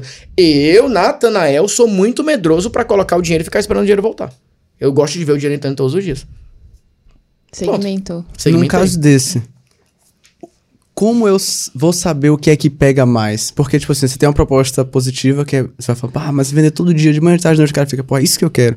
Mas ao mesmo tempo você tá falando, porque eu sou medroso, então por um lado o cara pensa, ah, mas então o cara não é pica, eu posso ser isso também. Sim. Mas ao mesmo tempo a gente bate, bate, bate, fala, mas eu não, sou isso não. Então, é, sabe? Como é Sim. é que eu vou saber se o cara não vai cair né? mais para um lado ou para o outro nesse caso? Aí que entra a questão que se fala muito da autenticidade. Então, assim, é, você vai falar aquilo que você realmente acredita. Então eu não vou criar um personagem para falar, cara, minhas empresas, meu negócio, não sei o que, não sei o que. Não, e ó, eu falo uma coisa assim. Como que eu comecei a minha empresa? Qual é a minha história? Eu era vendedor de planos telefônicos. Eu sou formado em publicidade propaganda, né? Quatro anos de faculdade. Só que durante os quatro anos de faculdade, eu não consegui emprego na área. Eu só consegui emprego de vendedor. E eu vendi de porta em porta. Então eu vendi banner, adesivo, placa de comunicação visual, propaganda em ônibus. E a última que eu vendi foi é, planos telefônicos. Então você imagina só, você chegar nas empresas assim, ó. Oi, quem é? Eu sou o Natanael, consultor para vender plano telefônico para você. Eu tinha que prospectar, eu era horrível nisso. Então era muito difícil vender. Mas aí eu descobri o, o eu criei um Twitter na época. E o Twitter lá era consultor Oi em Fortaleza. Até hoje, se você pesquisar no Google consultor Oi em Fortaleza, você vai achar Natanael lá. Hum. E aí meu telefone tocou. Oi, você é o Natanael, consultor da Oi? Eu falei, sim, sou eu. Você pode vir aqui na empresa? A gente tá precisando de um, de um plano novo. Falei, claro, e fui, né? Cheguei lá, fechei a venda mais fácil da minha vida. Eu falei, como que você me achou? Ela falou, eu pesquisei no Google, achei teu Twitter, te liguei, você veio aqui. Pesquisou no Google? Aí eu fui lá no Google. Aí eu descobri que existia a técnica chamada SEO, para você uhum. posicionar um site no Google. Então eu comecei ali a empresa. A empresa não, né? Comecei ali no marketing digital, né? Vendendo para telefone. Ideias, Foi início das ideias. Só que o que aconteceu? Eu montei um site, eu comprei um domínio, usando as palavras-chave, montei um site e eu comecei a vender plano telefônico. Todos os dias. Só que chegou um momento, meu irmão era gerente nessa empresa, né? E aí é, falaram assim, ó, meu irmão encaminhou e-mail pra mim assim, a casa caiu. A empresa falou, tirem esse site pirata do ar. Era uma franquia que eu trabalhava, né? Então a matriz no Rio de Janeiro falou assim, ó, esse site aqui não pode estar no ar. Nós temos um site oficial, ele não pode fazer isso. Ou ele tira do ar, ele vai ter problema com o nosso jurídico. Aí eu, morrendo de medo, né? Tirei o site do ar. Só que, qual que é o detalhe dessa história? Faltavam três meses pro meu casamento. E eu estava ganhando bem, vendendo para os telefones, porque eu estava vendendo mais. Aí eu peguei um buffet mais caro. Nós tínhamos comprado um apartamento, um valor maior. Então eu estava prestes a me casar. E aí, do, da noite pro dia, parou minhas vendas. E eu falei assim, meu Deus, e agora? Esse monte de boleto para pagar. falei, bom, se deu certo vender plano telefônico, pode dar certo vender qualquer coisa. Aí eu pedi demissão e eu comecei minha agência de SEO. comecei como consultor de SEO, né? Depois virou agência. Então foi assim que eu comecei. Mas por que, que eu falo isso? Eu não queria ser empreendedor. Eu não tinha esse sonho de quero mudar o mundo, eu quero fazer isso. Eu só queria pagar os meus boletos. Só. Isso aconteceu há 11 anos. Mas hoje, depois de mais de 80 mil alunos, mais de é, 60 mil livros vendidos, disso e tudo mais, etc, etc. Sabe por que, que eu tenho minha empresa hoje? Por quê? Hum. Qual que é o, o que, que me motiva a ter um negócio hoje? Continua sendo os boletos. Não mudou nada. É a mesma coisa. Só que os boletos agora são maiores. E tem boleto em dólar também. Mas por que, que eu falo isso? Eu não coloco em mim essa ideia de que eu sou empreendedor, que eu vou mudar o mundo. Cara, eu só quero pagar meus boletos. Só isso. Sim. Óbvio que eu tenho a minha missão de ajudar, de querer, mas eu não coloco esse peso em mim de falar assim, ó, é o meu legado. Qual é o meu legado? Que legado? Então eu não, eu não coloco esse peso. Por isso que a minha cópia ela vai ser na minha autenticidade. Autenticidade. Eu não vou querer falar assim que. Eu sou medroso nesse sentido mesmo. Eu não gosto da ideia de ficar investindo em algo que não vai dar certo. Eu gosto de ter uma certa previsibilidade. É o meu estilo. Eu sou mais conservador nos meus investimentos. Então, a, a recomendação que eu dou pro pessoal é: seja autêntico nesse sentido. Se você é. Eu sou empreendedor mesmo, vira à noite, é Red Bull no café da manhã e tudo mais, etc. Beleza, você vai atrair pessoas que se identificam com você. Agora, não tenha medo, que foi eu tô roubando a tua dica lá, da tua entrevista lá do, do podcast Maior Sucesso, né? Que você falou, não tenha medo de, é, de ser você, né? Sim, não tenha medo de mostrar sua personalidade. Não tenha medo de mostrar sua personalidade. É. é isso. Então, às vezes, eu vejo pessoas que vou começar no Instagram. Vou contratar um fotógrafo. Aí vou começar, né? Aquelas fotos, né? Pra que que você... Ah, mas a imagem tal, tudo bem, mas se aquilo é o... Enfim, vocês estão entendendo, sim, né? Sim, É que às vezes as pessoas falam, não, mas aqui é o brand e tal, não sei o quê. Gente, vocês têm que lembrar por que vocês estão fazendo aquilo. Sim. Então, esse, esse é o cuidado. Aí volta no que você perguntou, que é... O maior cuidado é que a verdade, ela parece meio é, boring, né? Falar isso, né? A verdade vende e tal, não sei o quê. Mas a ideia é que quando você acredita no que você diz, no que você está ensinando, no que você está apresentando, o público vai perceber é, isso. as pessoas e você vende sentem, né? mais rápido. E né? vende mais rápido. Você vende mais fácil também. Né? Exatamente. Né? Porque tem uma coisa que você, você, até citou no livro lá do Storytelling para Copywriting, que é exatamente isso: Storytelling para segmentação. A segmentação nada mais é, e aí você me corrige se eu estiver errada, é as pessoas se, se identificarem com a história que você está contando. Sim. E aí, tipo, óbvio, nem toda história você vai contar. É, porque se você for fazer uma carta de vendas para um cliente, você não vai colocar sei lá, você vai colocar a história que você quer, a intenção que você quer colocar Exato. ali. Mas mesmo assim vai estar tá com a sua personalidade daquela, naquela, naquelas palavras, né? Em tudo que Exato. você quer atrair e, e, direcionar de intenção com aquela carta de vendas. Perfeito. Então, quando você segmenta, as pessoas chegam até você da maneira que você se, se, se expõe mesmo, da maneira que você Exato. se comunica. Eu sei que às vezes a pessoa fala, mas eu não sou autoridade, eu não sou audiência, não sei o quê comece primeiro por como você pode ajudar a pessoa. Sim. Mas só um, um, um parêntese aqui. Eu assisti um corte de um podcast esses dias, não lembro agora qual. Não lembro o nome, né? Mas se vocês pesquisarem depois no, no YouTube, vocês vão ver. Três sonhos que o Ayrton Senna não realizou antes de morrer. É pesado esse corte. Sim. Pesado. Vocês sabiam que tem três sonhos? Não, eu fico só criando antecipação em vocês, né? e eu que gosto de Fórmula 1, tô curioso. Cara, cara. Probabilidade é de assim, mais ó, tarde é alta. Mas eu vou te contar, mas depois assiste a entrevista, é tá. da Adriane Galisteu. Ok. mexeu muito comigo esse, esse episódio, assim, principalmente pela imagem que a gente tem do, do Ayrton Senna. A gente sempre vai ter, obviamente, essa imagem, mas a gente tem muita imagem dele como profissional, né? Mas a gente conheceu pouco dele pessoalmente, né? A, a, os bastidores dele. E ela, e ela fala, né? Três sonhos que ele tinha. O primeiro, ele tinha o sonho de correr pela Ferrari. Queria muito correr pela Ferrari. Ele não teve tempo de, de realizar esse sonho. Uhum. Segundo sonho que o Ayrton Senna tinha, ele queria muito ser pai. Ele queria ter um filho, queria ter a experiência de ser pai. E o terceiro sonho que ele tinha, que ele não conseguia realizar antes de morrer. Ele Te queria... conto no final do episódio. É, é, eu vou deixar no final do episódio essa. Cara, ele queria ir pra Disney. Nossa. Ele tinha um sonho de criança de ir pra Disney. Aí você se pergunta, por que que raios o Ayrton Senna não foi pra Disney? Sim. Iam criar um tapete vermelho, o Mickey ia buscar ele no aeroporto. Sim. Ele ia buscar ele no aeroporto, ia buscar lá, por que que ele não foi? E aí eles perguntaram, puxa, mas ele não foi pra Disney? Ela fala, ele sempre tinha alguma coisa para fazer. Sempre tinha uma temporada, sempre tinha isso. Ele ia lá olhar o carro, ele sempre ia deixando para depois. Aí ela fala, e o depois não, ele não teve tempo. E ela fala assim, ó. A primeira coisa que eu fiz com o dinheiro que eu ganhei depois é, foi levar minha mãe pra Disney. Porque eu não queria correr o risco de não realizar os meus sonhos. Isso é uma coisa que é muito importante para mim. Porque quando eu comecei no digital, eu comecei lá para pagar os boletos, estava no início da minha vida como casado, queria construir meu negócio e eu nunca esqueci disso. Óbvio que eu quero ser um empreendedor, que eu quero ter sucesso, que eu quero ter resultados, mas eu não esqueço que eu comecei o um negócio pensando na minha família. Então, depois que a minha primeira filha Melissa nasceu em 2018, depois eu, é, a Ariel nasceu em 2020, isso ficou muito mais forte para mim. Porque. E é engraçado, né? Assim, aí às vezes eu me sinto meio tiozão, né? Eu vejo as entrevistas aqui no podcast, né? E tem a galera de 17 anos, 20 anos, 22 anos, eu fico pensando assim, cara, Deus é muito bom, né, cara? Deus foi muito bom comigo. Porque se eu tivesse começado a ganhar dinheiro com 18 anos, cara, ia ser complicado, viu? Porque eu, eu não sei, né? Mas eu acho que a maioria ali não é casado, né? Não. 18 anos, Mas, 19. inclusive, tem alguns casados sim, né? É. E, é, e, é, bem... É? É bem grande o número. Aham, uhum, de 21 é. anos então, já, já estão casados. Por isso que dá dando certo. Por isso que tá dando certo. É uma cabeça muito madura, né, pra idade. É por isso que Mas tá não são certo. todos. Não, são, todos. Não, são, não, não, todos. porque eu penso o seguinte, é mais difícil, né? Sim. Sim. É mais difícil, porque às vezes o cara já se vai ter acesso a muita coisa e tudo mais, etc. Porque o, o que, que foi importante pra mim, né? Às vezes a galera vai falar assim, até você está me incentivando a casar e tudo mais. às vezes a noiva que tá sendo enrolada há muito tempo vai falar assim, é, é isso mesmo e tal. Mas o que eu falo, no meu caso, o meu valor fundamental, mais importante, é a família. Sim. Então a minha prioridade sempre será minha família. Ou seja, nem nada, nada do meu negócio será mais importante do que a minha família, do que as minhas filhas. Então, quando eu coloco isso como um valor principal, isso atrai muitas pessoas também, mesmo que de maneira desproposital.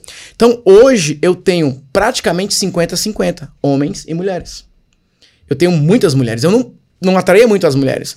Agora, a partir do momento que eu saí do escritório, priorizei trabalhar de casa com as minhas filhas, e as minhas filhas invadem a minha aula e gritam e falam papai, não sei o que, não sei o que. Mas é o meu momento, eu não vou abrir mão disso, eu não vou perder a infância das minhas filhas por empresa. Depois, e, e assim, às vezes eu falo, eu sei que eu poderia até faturar mais, eu poderia escalar, eu poderia ter mais pessoas, mas isso envolve mais o meu tempo. E muitas pessoas olham e falam, cara, eu, eu penso da mesma forma. Às vezes porque na, na, na infância é, não teve muita presença dos pais e querem compensar um pouco disso. Eu tive os meus pais muito presentes na minha vida é, final de semana, eu sempre tive os meus pais. É, mas eu vi os meus pais trabalhando é, pesado. Então, isso no, no mercado é importante. É você pensar o seguinte: você não quer atrair as pessoas só que tem um problema. Você quer atrair pessoas que têm um problema e se identificam com a forma que você está sugerindo para resolver aquele problema. Porque a pior coisa que tem é um cliente que te paga, mas não é o teu perfil. Sim. É aquele cliente que você fala assim, ó, era melhor não ter esse cliente. Então hoje eu tenho. Às vezes as pessoas falam o seguinte: ah, o meu público-alvo, o meu avatar, o meu mundo de Pandora persona. e tudo mais, meu persona. E fala, homens de 30 a 45 anos uhum. que tem isso. Eu acho isso muito genérico. Eu penso na situação. Então, no meu caso, é pessoas que querem ter sucesso profissional, que querem ter reconhecimento profissional, mas que não abrem mão daquilo que é o mais importante, que é a sua vida, que é a sua família, que são as suas prioridades. Você acha que isso segmenta direitinho? Segmenta muito de... bem. É, é impressionante como segmenta. Eu ia até perguntar pra você, tipo, é, essa ideia de, de, de, VSL que a gente havia comentado, tipo, várias VSLs. Como que uma pessoa vai fazer várias VSL para conversar com vários perfis de pessoas? É, se, sei lá, e colocar essa personalidade, assim, tipo, na hora é, de escrever é que isso não vai virar pitch, isso é hum, é contexto, tá? entendi. tá? Então, porque, por exemplo, Vai. A pessoa vai lá no meu Instagram, começa a me seguir. Ela vai começar a me seguir pelo meu conteúdo. Mas não é que eu vou colocar na minha linha editorial que eu vou mostrar a minha fama e tal, mas ela vai ver alguma coisa. Só que o grande ponto é, na hora que eu estou fazendo o meu pitch de vendas, eu falo o seguinte: olha, eu vou ensinar uma, estra uma estratégia para vocês, que é uma estratégia de sete dias. Essa estratégia é dividida em três etapas. A primeira etapa você pode fazer com mais ou menos uma ou duas horas por dia. Por quê? Porque eu uso essa estratégia, eu, eu, faço, eu faço aulas é, pela manhã, né? Porque a minha filha estuda às 8 horas. Então eu vou deixar minha filha na escola, faço aula de 9 às 11 e vou buscar minha filha meio-dia na escola. Então eu crio uma rotina que se encaixe com a minha rotina em casa. Na hora que eu estudo nesse exemplo, eu estou fazendo esse tipo de segmentação. Só que agora vamos para uma parte mais técnica, né? O modelo tradicional é anúncio VSL. O meu modelo é, eu chamo lead aluno. O que, que é o lead aluno? Então, por exemplo, na plataforma eu posso colocar lá é, gratuito, certo? A pessoa pode consumir o material gratuito e ter acesso lá dentro do portal de membros. Então eu posso colocar um checkout, ó, coloca o nome, e-mail, telefone e recebe ali gratuitamente. Né? No, você convida ali a pessoa. Uhum. Então eu coloco muitas pessoas para consumir o meu material gratuito, os meus conteúdos, as, as minhas aulas, só que dentro de um ambiente já como aluno. E o que, que eu faço? Eu convido essas pessoas para algumas aulas durante a semana. E cada aula é uma VSL, porque é uma cópia. Então, por exemplo, vamos imaginar o seguinte: você vai lá, cria uma lista de e-mails falando: olha, galera, na próxima quinta-feira eu vou fazer uma palestra sobre o assunto X. Aí você pode ficar lá, segunda, terça, quarta, quinta, convidando as pessoas. Na quinta-feira você entrega aquela palestra, faz o pitch.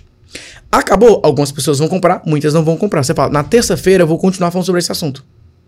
O que a galera faz hoje, um lançamento só de uma semana, eu faço isso na rotina. Eu faço várias aulas. É, o que eu recomendo é assim, ó. Se você fizer uma aula por semana, todas as semanas, durante um ano, você cria um negócio que pode faturar seis dígitos por mês. Porque você se concentra muito mais em quebrar as objeções daquele produto que já está sendo sempre ofertado. Não de ficar atrás de um público novo. É a mesma coisa. Toda semana a pessoa pode voltar aqui para assistir um episódio novo. Por que, que as pessoas voltam pro episódio de vocês? Por que, que as pessoas voltam para consumir o conteúdo? Porque elas sabem que tem coisa nova. Só que o problema é, a maioria dos produtores, eles não atrelam isso a uma estratégia de vendas. Então, na prática, eu tenho um produto que eu tenho mais de 150 cartas de vendas. Porque em três anos, eu fiz 150 aulas. E como é que as pessoas atrelariam isso na prática a uma estratégia de vendas? A ideia da lista, né? Você construiu a lista, então você pode convidar essas pessoas para participar dessa aula. Então, por exemplo, eu fiz uma mentoria recentemente que eu, que eu falo exatamente disso, né? É, dessa rotina. Então, como que eu fiz para vender? Eu atraí a pessoa para entrar na minha lista, aí tem os meus livros, né? Uhum. O livro que você uhum. leu. Eu tenho vários materiais, só que qual que é a ordem? Antigamente, você atraía a pessoa por um material gratuito e tentava vender coisas baratinhas. Que chegou no Brasil como Tripwire que alguns chamam de front-end, que é uma estratégia lá de 2014, 2013 nos Estados Unidos, que agora muitas pessoas estão descobrindo. Natal, você está dizendo que não funciona? Funciona. Mas hoje é mais interessante que a pessoa te conheça, você tente vender o seu produto de maior valor e para quem não comprar, você ofereça esse produto de menor valor. Então, na prática, como que você coloca isso dentro de uma estratégia? A pessoa entrou na tua lista, você convida ela para uma reunião oficial, para uma palestra oficial, você tenta vender esse, esse, produto de maior valor. Ela não comprou duas, três, quatro aulas que você fez, você pode vender os outros produtos. Então, você está me dizendo que dá para fazer o contrário do que a galera Exatamente, faz Exatamente, fazer o contrário. Olha, interessante. Muito interessante. Faça o teste, faça o teste. Porque às vezes existem pessoas que elas não querem mais um curso de 50 reais. Elas querem uma mentoria de mil reais, por exemplo, de dois mil reais. Então dê essa opção para a pessoa. Isso é o mais importante. Uhum. Você falou que tinha três tipos de copy: copy para segmentação, engajamento, engajamento e oferta. A gente falou de segmentação, não é? Isso. É, três tipos de copy baseado em histórias, né? Ah, em storytelling. storytelling. A de segmentação é quando você sabe que você precisa primeiro fazer com que o público pare para te escutar e ele sabe assim, ó, eu antes de te vender alguma coisa, antes de vender alguma coisa para vocês, eu preciso que você minimamente pense de uma maneira parecida comigo. Então, para isso eu preciso de uma conexão. Criar rapport. É, é, um rapport, é, é criar um, uma conexão com a solução. Então, por exemplo, quando eu chego e falo para a pessoa o seguinte, cara, eu não sei vocês, mas eu me canso. Vocês ficam cansados às vezes? Sim. Eu fico. Porque eu vou te falar, viu? Tem uma galera aí que. É, é, eu, tenho, eu tenho um livro chamado Copy na Veia, né? Tem galera que é Red Bull na veia, viu? Porque o cara acorda 5 horas da manhã, ele medita, ele lê um livro, ele vai pra academia, ele faz isso, faz 10 lives, pega o avião, vai para lá, vai para cá, volta, acorda no outro dia. Eu fico cansado só de ver os stories. eu tenho amigos que eu falo, cara, eu não vou mais te acompanhar, desculpa, porque eu fico cansado, cara. Eu não sei como é que tu aguenta fazer tanta coisa ao mesmo tempo. Eu fico cansado. Então, eu não tenho aquela visão de empreendedor super-herói, que você tem que ser o inabalável, o indestrutível, o superpoderoso, que a mente tá sempre é, bloqueada, blindada. Tem dias que eu fico triste, tem dia que eu fico chateado, tem dia que eu fico bravo, tem, eu passo por tudo isso que todo mundo passa. A diferença está no, no tempo. Às vezes eu vou passar ali um dia meio mais, assim, um pouco mais para baixo, depois eu melhoro, eu volto. Beleza, eu vou fazendo. Na média, eu estou sempre é, mais dias é, estado positivo. Estado positivo, exato. Então, por exemplo, quando eu falo isso, algumas pessoas do outro lado podem estar falando. Também sou assim. Eu também sou desse jeito. Eu fico cansado. Tem dias que eu acordo e eu falo, queria dormir mais um pouco. Putz, é, teve, é, semana passada, retrasada agora, fez um frio assim, forte em São Paulo, né? E aí eu falei assim, putz, não vale a pena levar minha filha pra escola nesse frio. Vou fazer o que eu sempre, o que eu gostaria que os meus pais fizessem comigo. Hoje você não vai pra escola. Você vai ficar dormindo. Porque é era um sono mais gostoso. Você estudava de manhã ou de tarde? Eu sempre de manhã. estudei de manhã. Eu também. Sempre, sempre de manhã? Nunca estudei de tarde. Nunca estudou de tarde? É, Nunca. Eu acho não, que fui eu estudei de tarde. tarde, mas foi no, no colégio, mas no fundamental. Mas tu acordava de boa, assim, pra ir? Hum, eu não gosto de acordar cedo até hoje. Até hoje, né? Ai, me Eu acho que traumatiza um é... pouco, viu? Eu tô, Nossa, sabe, um pouco. lá nos Estados Unidos a vantagem é que a, a, a aula minha filha começa um pouco mais tarde, então é mais de boa, é mais tranquilo, é mais pra frente, né? Não, não lembro agora qual que, acho que nove e pouquinho mais ou menos, né? Nove e meia. É, mais já, tranquilo pra criança. é diferente aqui, aqui que acorda sete e pouco, né? Sim. Então eu já não gostava de acordar cedo por isso. E olha como são, como são detalhes, né? que isso também é segmentação. Eu. É, tem muitos pais que não podem deixar o filho em casa. É, porque eles vão ter que trabalhar, não tem com quem deixar. Então, naquele momento que eu falei, é, eu mandei mensagem pra ela, e falei assim: ó, vamos deixar a Mel, tá muito frio. Tá bom. Aí eu fui lá e fiquei dormindo com a minha filha. E eu fiquei dormindo até, sei lá, nove e meia, dez horas mais ou menos. É, e aí eu falei assim, cara, como é uma coisa simples, né? Mas muitos pais não podem fazer isso. Eles têm Sim. que ir trabalhar. Eles têm que sair de casa e deixar o filho para ir trabalhar. E é um detalhe. Então, eu tô contando essa história, aí eu posso chegar e falar o seguinte: eu não sei o quanto isso é importante para você, mas para isso, isso diz muito para mim. Então, se você se identifica com esse tipo de rotina, porque hoje, por exemplo, eu trabalho de casa. Por mais que eu pudesse ter uma equipe maior, já tive escritório, já tive duas sedes e tudo mais, eu entendi que eu podia enxugar o meu negócio e aumentar o meu faturamento. E eu fui em busca dessa meta, porque eu queria estar mais tempo com as minhas filhas. Então eu estou segmentando. Eu estou dizendo para as pessoas que existem alguns outros caminhos para que ela possa ter resultado. E as pessoas vão se identificando, porque o maior problema hoje é que as pessoas acham que só existe um único caminho. É a mesma coisa, eu fico alternando entre quero é, secar e quero virar bodybuilder. Já teve essa fase também, assim, de falar, cara, vou ficar monstro. Uhum. Puxar ferro, frango, batata doce e tudo mais. Aí eu malho por duas, três semanas e falo, cara, acho que isso não é para mim, cara. Eu fico muito entediado na academia. Eu gosto mais de correr. Então já corri meia maratona e tal, não sei o quê. Mas academia hoje, eu acho. A, a, a, a Iapunheira agora ela tá indo pra academia bonitinho e tal, não sei o quê. Eu fico assim, nossa, como é que tu aguenta? Eu acho muito chato. Porque eu quero, eu quero fazer o exercício ir embora rápido, né? Não ficar lá muito tempo. Então, isso que eu vou falando, como eu me sinto, como eu gosto, o que eu gosto, o que eu não gosto, as pessoas vão se identificar. Vai segmentando. Vai segmentando, exatamente. Só que você pode fazer isso com relação ao teu produto. Olha, eu não, eu, por exemplo, nós não criamos uma plataforma para tentar fazer tudo. Nós não vamos vender produto físico agora, ninguém vai fazer um monte de coisa, vai focar em produto digital. Você está dizendo o que eu não quero. Nós tomamos essa decisão hoje de só focar em produto digital. Você está dizendo claramente o que você não quer e o que você quer. E aí você está dizendo para as pessoas, então se você quer isso, beleza, eu posso. Porque o que, que você quer ouvir do outro lado? Ei, é exatamente isso que eu quero. Pronto. Aí você segmentou. Aí você vai para o engajamento. O engajamento é uma participação voluntária.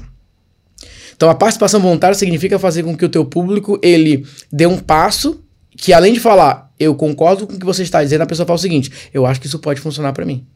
É só isso que você quer que a pessoa pense. Então nesse caso, o que é legal você fazer na sua copy? Usar a palavra experimente, o que, que você acha da ideia de um dia tentar fazer um modelo diferente de vendas? Olha, ao invés de passar 90 dias gerando leads, porque eu, eu uso essa conta, né? As pessoas passam 90 dias gerando leads para entregar 10 horas de conteúdo para fazer 10 minutos de pitch.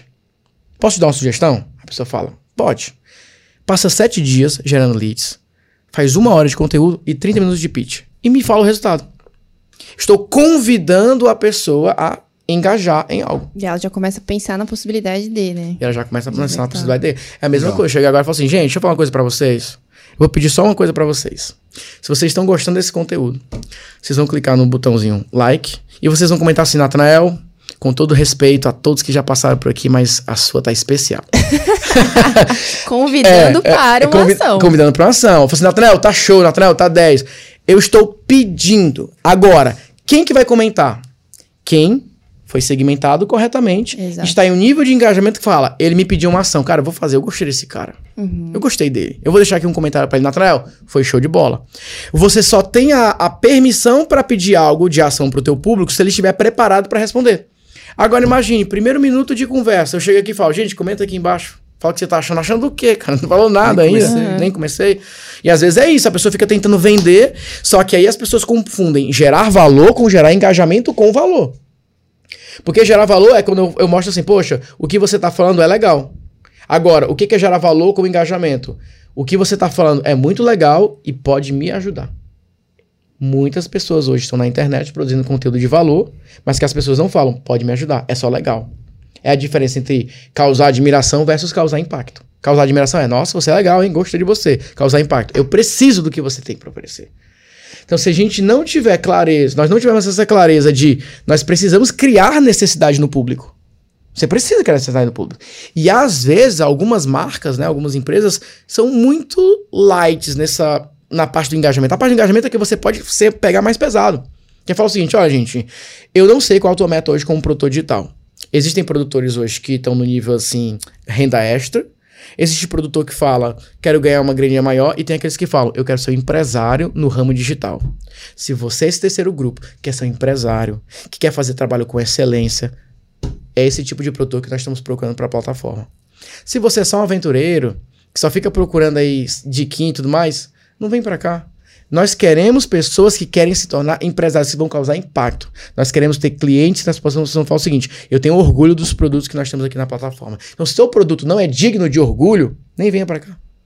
Eu posso pegar um pouco pesado, mas com propósito. Uhum. Então eu estou falando de valores. Enfim, então fica mais fácil fazer esse engajamento. E às vezes na cópia a pessoa vai puxar pesado, pegar pesado aonde? Ah, você não consegue emagrecer, você não consegue Nossa, é verdade. isso. Eu não, tinha, per... eu, eu não tinha per... é, percebido esse padrão, realmente. É muito mais fácil encontrar copies dessa, desse tipo. Ah, eu, pelo menos, já, já, li, né? Talvez eu tenha lido pouco. Mas, enfim, eu, eu encontro copies de, exatamente nesse, nesse estilo, assim. Funciona. Funciona, mas, funciona. com um percentual menor, tem que ter um investimento maior. É isso que às vezes a galera se perde a pessoa investe 50 mil para fazer 100 mil. Ela está fazendo 100 mil por mês. Só que vai chegar um momento que a, a, é, é, aquela mensagem já não converte, a pessoa vai exagerar um pouquinho mais. Aí vai exagerar um pouquinho mais. Aí é bloqueado. Aí acontece isso. Então é sempre um, uma tentativa, porque deu certo. Até quando? Não sei. É sempre um insano apagar incêndio. Agora é diferente você falar assim, ó. Eu vou construir, um, que é o que eu chamo de copy mestre. Eu vou construir uma estrutura de mensagem oficial que eu posso alternar entre os estímulos. Então, tipo, isso aí tem a ver de alguma forma, como por exemplo, eu tava lendo um livro sobre arquétipos. É, aquele livro principal da, dos arquétipos. Ele Sim. fala que.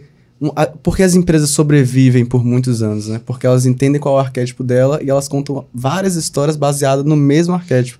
Então você não vai ver uma história do herói virando o bobo da corte. Você não vai ver, tipo, uma Leves, que é do explorador, ah, de calça, falando, sei lá, do de outro tipo de arquétipo. Então ela vai sempre falar do explorador, mas ela vai, vai explorar vertentes diferentes para falar da mesma coisa. Perfeito. Não, e outra coisa, né? No, no arquétipo é a representação também do solucionador de problemas. É que é aquela coisa, a pessoa fala, ah, como é que eu vendo se eu não sou o case transformado? Da mesma forma. A única diferença está na ênfase da sua mensagem. E você tem. Isso, é, isso aqui é uma coisa assim que. Para, é como se fosse assim, ó.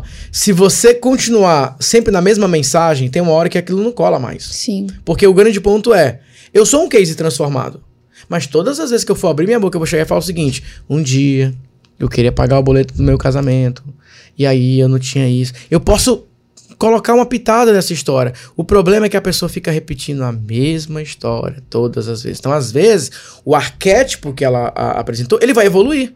Você pega um personagem na primeira temporada Compara com a quarta temporada. Sim, nossa, tipo, nossa o, me veio break... White do Breaking é, Bad. Breaking Bad total. Exatamente. Vocês gostam mesmo desse, né? Pensa verdinho assim, né? Senhora. É muito boa essa Não, ele começa... Ah, vou ter que falar do Breaking Bad aqui, sorry. Mas ele começa exatamente... Não, ele, ele começa exatamente com um... Ele, ele vestia uma roupa, sabe? Era sempre a mesma cor.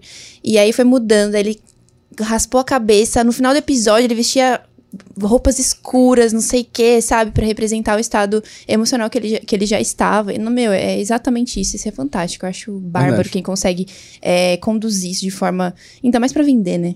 Ainda mais para vender. O que, só que o que acontece? Por exemplo, aí vai muito em tu, todos os elementos, né? Tem uma galera que fala: não, agora eu só vou usar preto e calça jeans. Sou o Steve Jobs agora, só uso preto tudo mais, etc. Beleza, você pode go querer gostar de usar preto por, por ser fácil e tudo mais, etc, etc.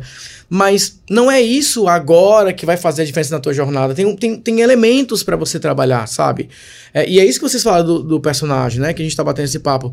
De entender assim, no começo, quando você está começando, existem tópicos que são importantes. Mas depois isso precisa evoluir. Eu não posso deixar que a minha história seja a representação mais importante do que o meu conteúdo. Porque é uma parte do meu conteúdo.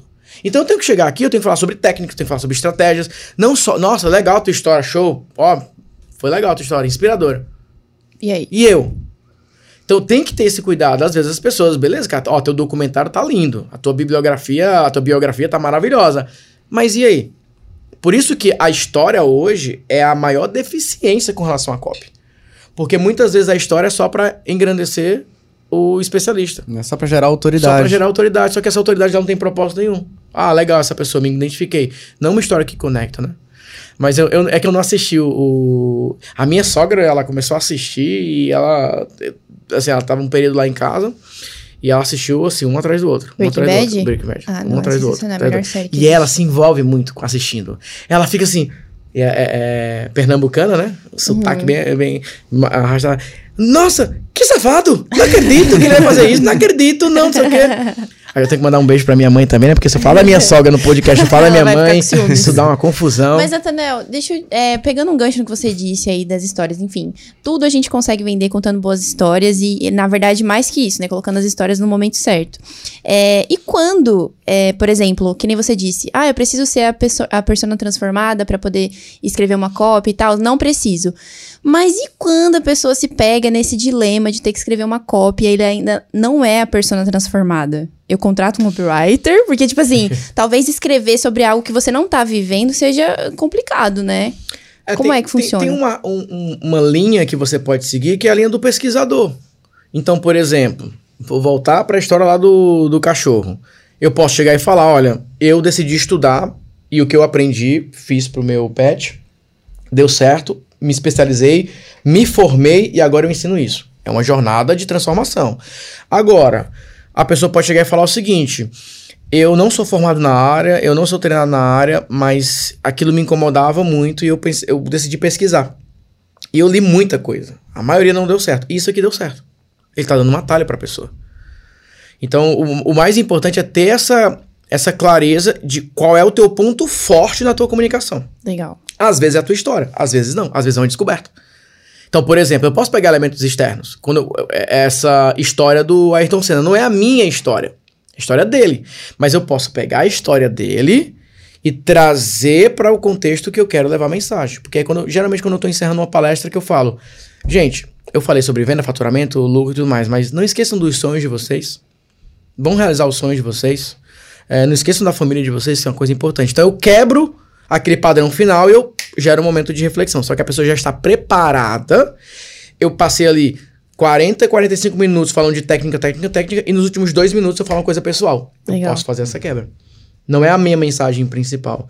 Então, às vezes, a pessoa fala, ah, mas eu não sou o case de transformar, tudo bem, mas você descobriu algo, você pesquisou algo, você é, testou algo diferente. Você Só conte para as pessoas como você chegou naquela estratégia. Legal. Como que você descobriu. Legal. Legal.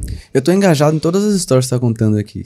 Eu fico pensando, quais são os pontos essenciais para que uma história se conecte com as pessoas? Porque deve ter uma base, né? Tem uma estrutura, né? É, um, é a mesma. Por isso que eu gosto de estudar hoje roteiros de filmes. E por um lado é muito bom, por um lado é ruim, porque às vezes eu entendo tanto do roteiro que eu sei exatamente o que vai acontecer. Eu falo, vai acontecer isso aqui agora. Ó, e às vezes eu acerto até o que vai falar, vai falar isso aqui agora. Porque existe um padrão. Sim. E esse padrão, ele é feito. Se vocês assistirem alguns documentários de alguns filmes sendo produzidos, vocês vão ver que eles trabalham com post-it. Porque os filmes são gravados, as cenas primeiro são gravadas, depois é feita a montagem do, do filme. Então, por exemplo, eles falam: será que essa cena, depois dessa cena vem essa cena? Não, melhor não. Eles ficam juntando. E isso que você precisa fazer na sua cópia. Fazer essa montagem. Às vezes a pessoa quer seguir, ah, eu vou começar a cópia, vou falar isso, isso, depois isso, depois isso, depois isso, depois isso. Quer fazer toda, toda a sequência. E quando você separa em blocos, que aí entra nessa parte que você está perguntando da história, você pensar o seguinte: a primeira parte da história, que é o, o setup né, da história, é o momento de apresentação do personagem, apresentação do contexto, apresentação da narrativa inicial. Então é um momento da cópia onde você pode ou ir para a linha da promessa, onde você já pode falar assim, ó, nesse vídeo eu quero explicar para você os bastidores como você pode conseguir um, dois, três, quatro. Ou você pode ir numa linha de antecipação. O que eu vou te mostrar agora pode ser a resposta que você procurava para você finalmente conseguir X. Vou dar um exemplo bem prático. Inglês. Pega um curso de inglês. Como aprender inglês em oito semanas? É uma headline que é forte. Beleza? Mas, o que, que essa headline pode gerar na mente do público? Dúvida. Será que Será é possível? que isso é verdade? Aí eu vou colocar o seguinte: ó, como aprender inglês em oito semanas usando um método validado por é, professores de Harvard. Já deu uma. Eu dei uma autoridade. Mas mesmo assim, concorda que. Tá vago. Será que dá certo em oito semanas? Porque essa mensagem, ela tá muito focada, tá? é, A estrutura dela já tá na segunda parte da, da história. Eu já estou na promessa. Agora vamos transformar isso numa história? Esse, exercício é legal. Eu chego e falo o seguinte: O teu celular toca hoje. Do outro lado, uma pessoa falando: Oi, tudo bom? Aqui é da empresa X. Nós temos uma proposta de emprego para você. A gente viu o teu currículo, a gente gostou muito. E você recebe uma proposta para ganhar 10 vezes mais do que você ganha hoje. O que, que você responderia? Sim ou não para essa proposta? Sim. A pessoa só tem um detalhe. Inglês é um pré-requisito obrigatório para você continuar com essa vaga. Já sei até o que ele tá vendendo. Essa vaga continuaria com você ou não? Aí o cara vai. E isso é importante essa pausa dramática também, né? Porque você tá de- você tem que deixar a pessoa pensar. Pode falar uma coisa? Não falar inglês tá impedindo você de ir para um próximo nível na sua carreira. Não falar inglês hoje é o que muitas vezes pode estar impedindo de levar o nível financeiro da tua família para um próximo estágio. Não falar inglês está te fazendo perder muitas oportunidades. Só que tem um problema. Hoje você trabalha 8, 10 horas por dia, final de semana você tem um monte de coisa para fazer, você não pode esperar 4 anos para aprender inglês. E agora? Você está perdendo oportunidade porque não fala inglês e não pode passar 4 anos para aprender inglês. Como é que você resolve isso? Aí entra o conflito.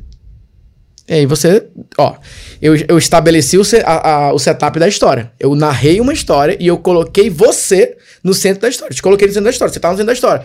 Caraca, empreende, empreende. E eu te coloquei agora diante de um conflito. Isso é puramente um filme.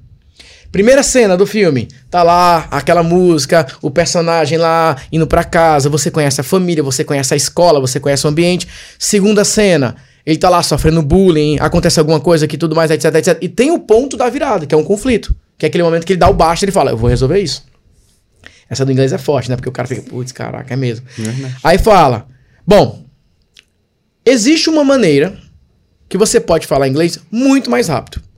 Em alguns casos, em até oito semanas. Algumas pessoas conseguem oito semanas, algumas pessoas seis meses, algumas pessoas um ano. Mas não é você se tornar uma pessoa super ultra fluente, é você conseguir se comunicar em inglês a um ponto que você possa assumir um cargo que você tenha que se comunicar em inglês. Só que é o seguinte, a pessoa que vai que é oito semanas, ela vai ter que estudar mais tempo. A pessoa que vai aprender em seis meses, ela vai ter uma carga horária menor. Então, o primeiro ponto é você entender o seguinte: sim, existe uma maneira para você aprender inglês sem precisar esperar quatro anos. Então, essa é uma boa notícia para você. Agora, qual é o método? É o que eu vou te explicar agora. E se esse método fizer sentido para você, eu quero te convidar a experimentar o nosso treinamento por uma semana. Se você perceber que houve alguma melhora, você pode continuar fazendo pagamento. Se você vê que é só mais um curso de inglês que não vai te levar a lugar nenhum, você pode cancelar. Peça uma boa proposta para você? Pode. Beleza, então tá aí. Legal. Isso é história. Comprei. Ah, comprou, né? Agora, o cara vai começar a carta de vendas. Como aprender inglês, mesmo que você não seja, como aprender inglês sem, sem o verbo to be, não sei o quê. É promessa, promessa, promessa, promessa. A mente já tá totalmente protegida. A mente é totalmente bloqueada. Às vezes a pessoa compra porque ela nem viu a copy. Agora, se eu começo a colocar história, história, história, não tem. A pessoa tem que pensar nessa história. Mesmo que você não esteja procurando um emprego, mesmo que você já nem. Você para pra pensar ah. com relação a isso, né? Aí tem uma outra que eu uso que é assim. A pessoa viaja de primeira classe para Orlando.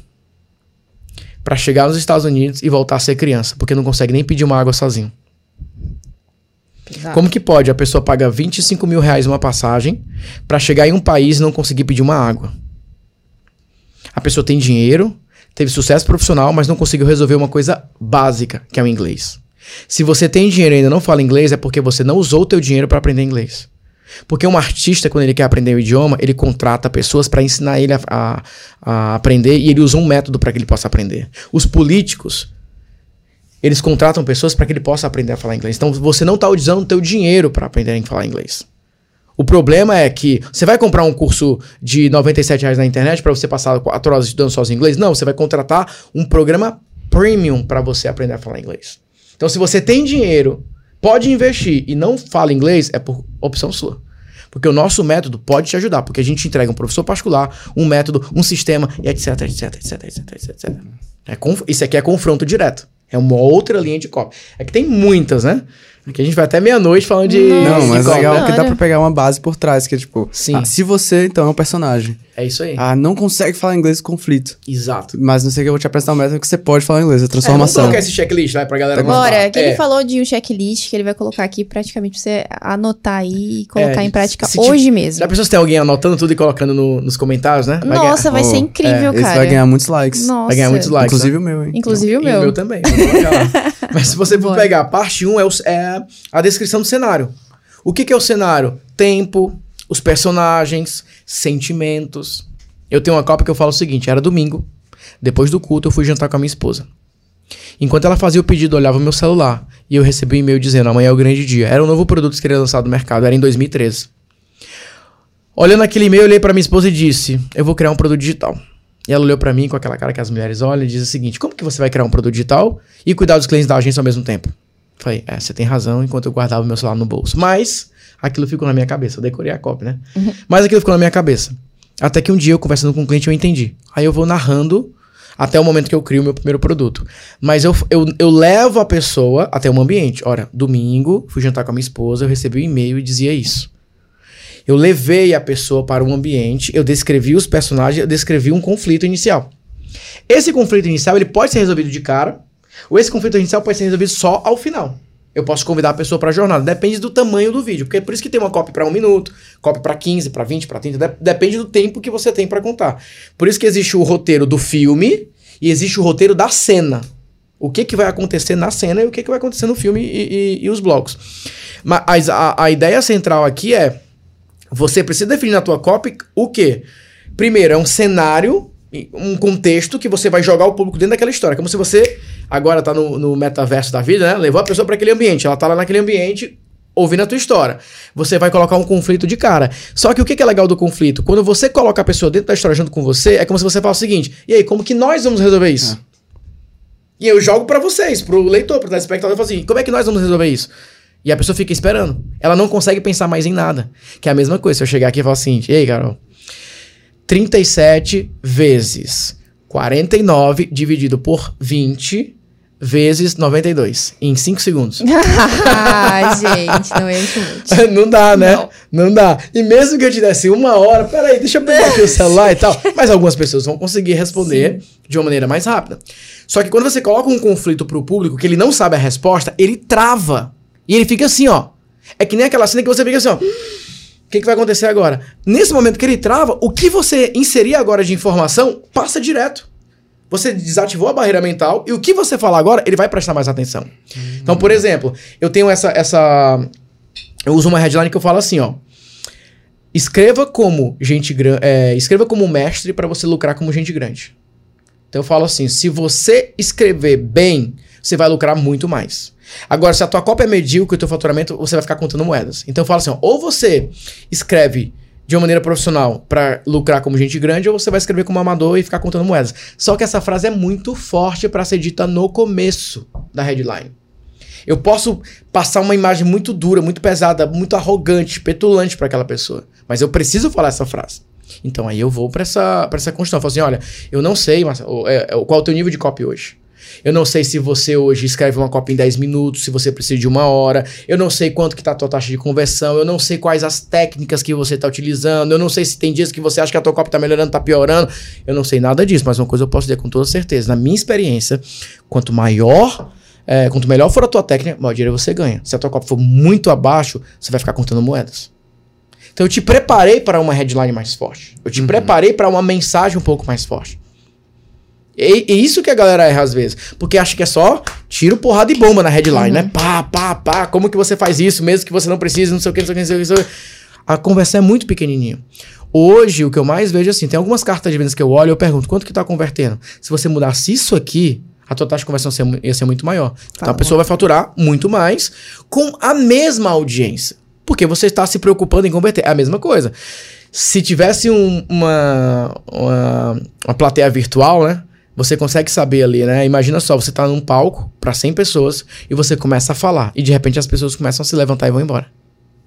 E no final da palestra só ficaram três pessoas. Nossa. Como é que você ia se sentir? Péssimo. Péssimo. Mas é a mesma coisa que acontece na tua carta de vendas. 100 pessoas chegam no primeiro minuto, quando chega no último minuto, três pessoas ficaram, duas pessoas compraram. Então, se você não analisa, é uma métrica muito básica que você pode utilizar no Vimeo, no YouTube. Olha a taxa de retenção da tua copy. É a métrica mais importante. Porque se você não está retendo a pessoa, como que você vai converter aquela pessoa? Sim. Então você levar em consideração esses elementos.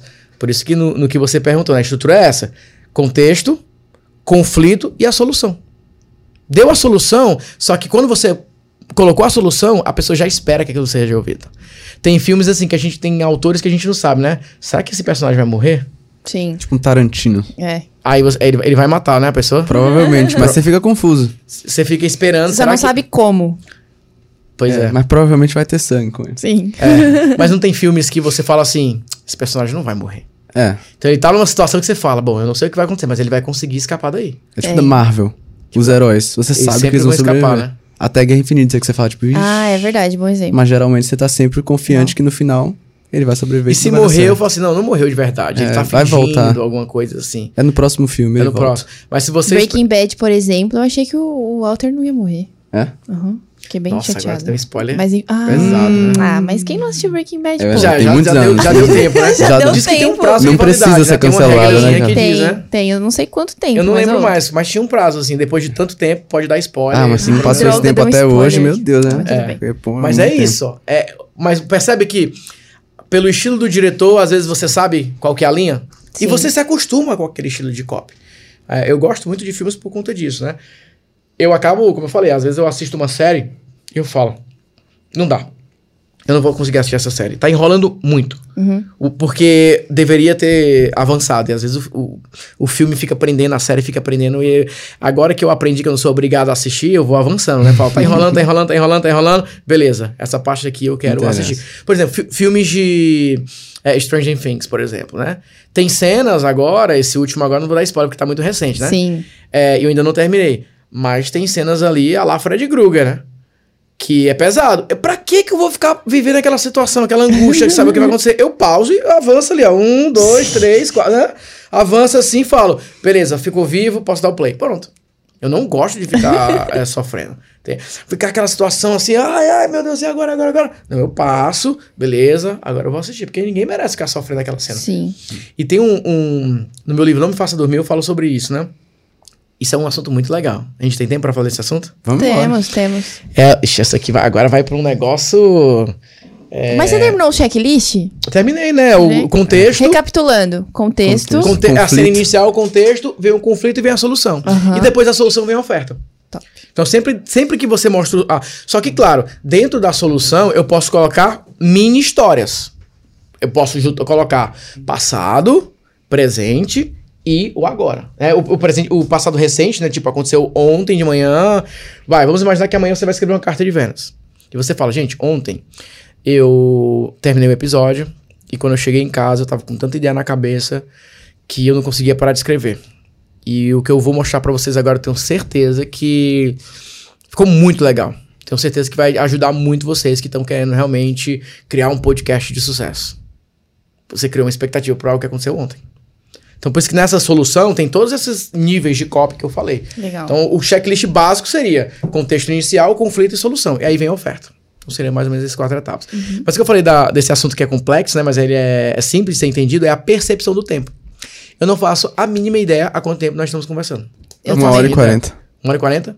Então, talvez... Eu só sei porque o Jefferson me... Falou agora, né? É, os universitários falaram. É, talvez você fale, cara, para mim parece que são 30 minutos. Nossa, talvez vai ter uma percepção diferente. Mas eles fizeram um teste com pessoas que tinham determinadas fobias. E eles colocaram a pessoa dentro de uma sala, a mulher tinha medo de aranha.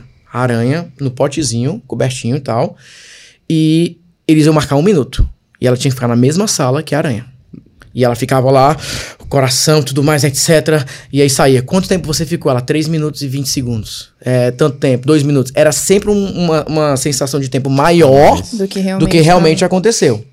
E aí eles, o teste era interrompido e eles falavam, beleza, é, ok, vamos ali para uma outra sala.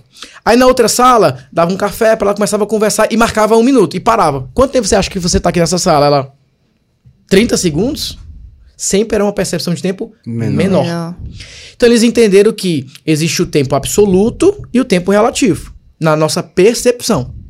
Porque é como se fosse o seguinte: se agora eu ficar em silêncio do nada, né? Para os apresentadores serem maravilhosos, né? Meu Deus, o cara tá passando mal. Gente, deixa eu falar um negócio para vocês. Esses segundos agora, fica aquela coisa assim, meu Deus, o que, que esse cara fala logo, né? É angustiante. Sim. Porque nós estamos prestando atenção no tempo relativo. Você para e fica olhando pro tempo.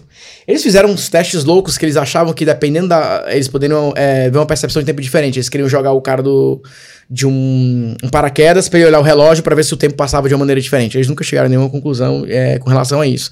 Mas a principal conclusão foi que o tempo ele é relativo de acordo com o sentimento. Perfeito. Então, pessoas que estão felizes, elas têm uma percepção de que o tempo está passando rápido. Pessoas que estão mais tristes, a percepção do tempo é demorado.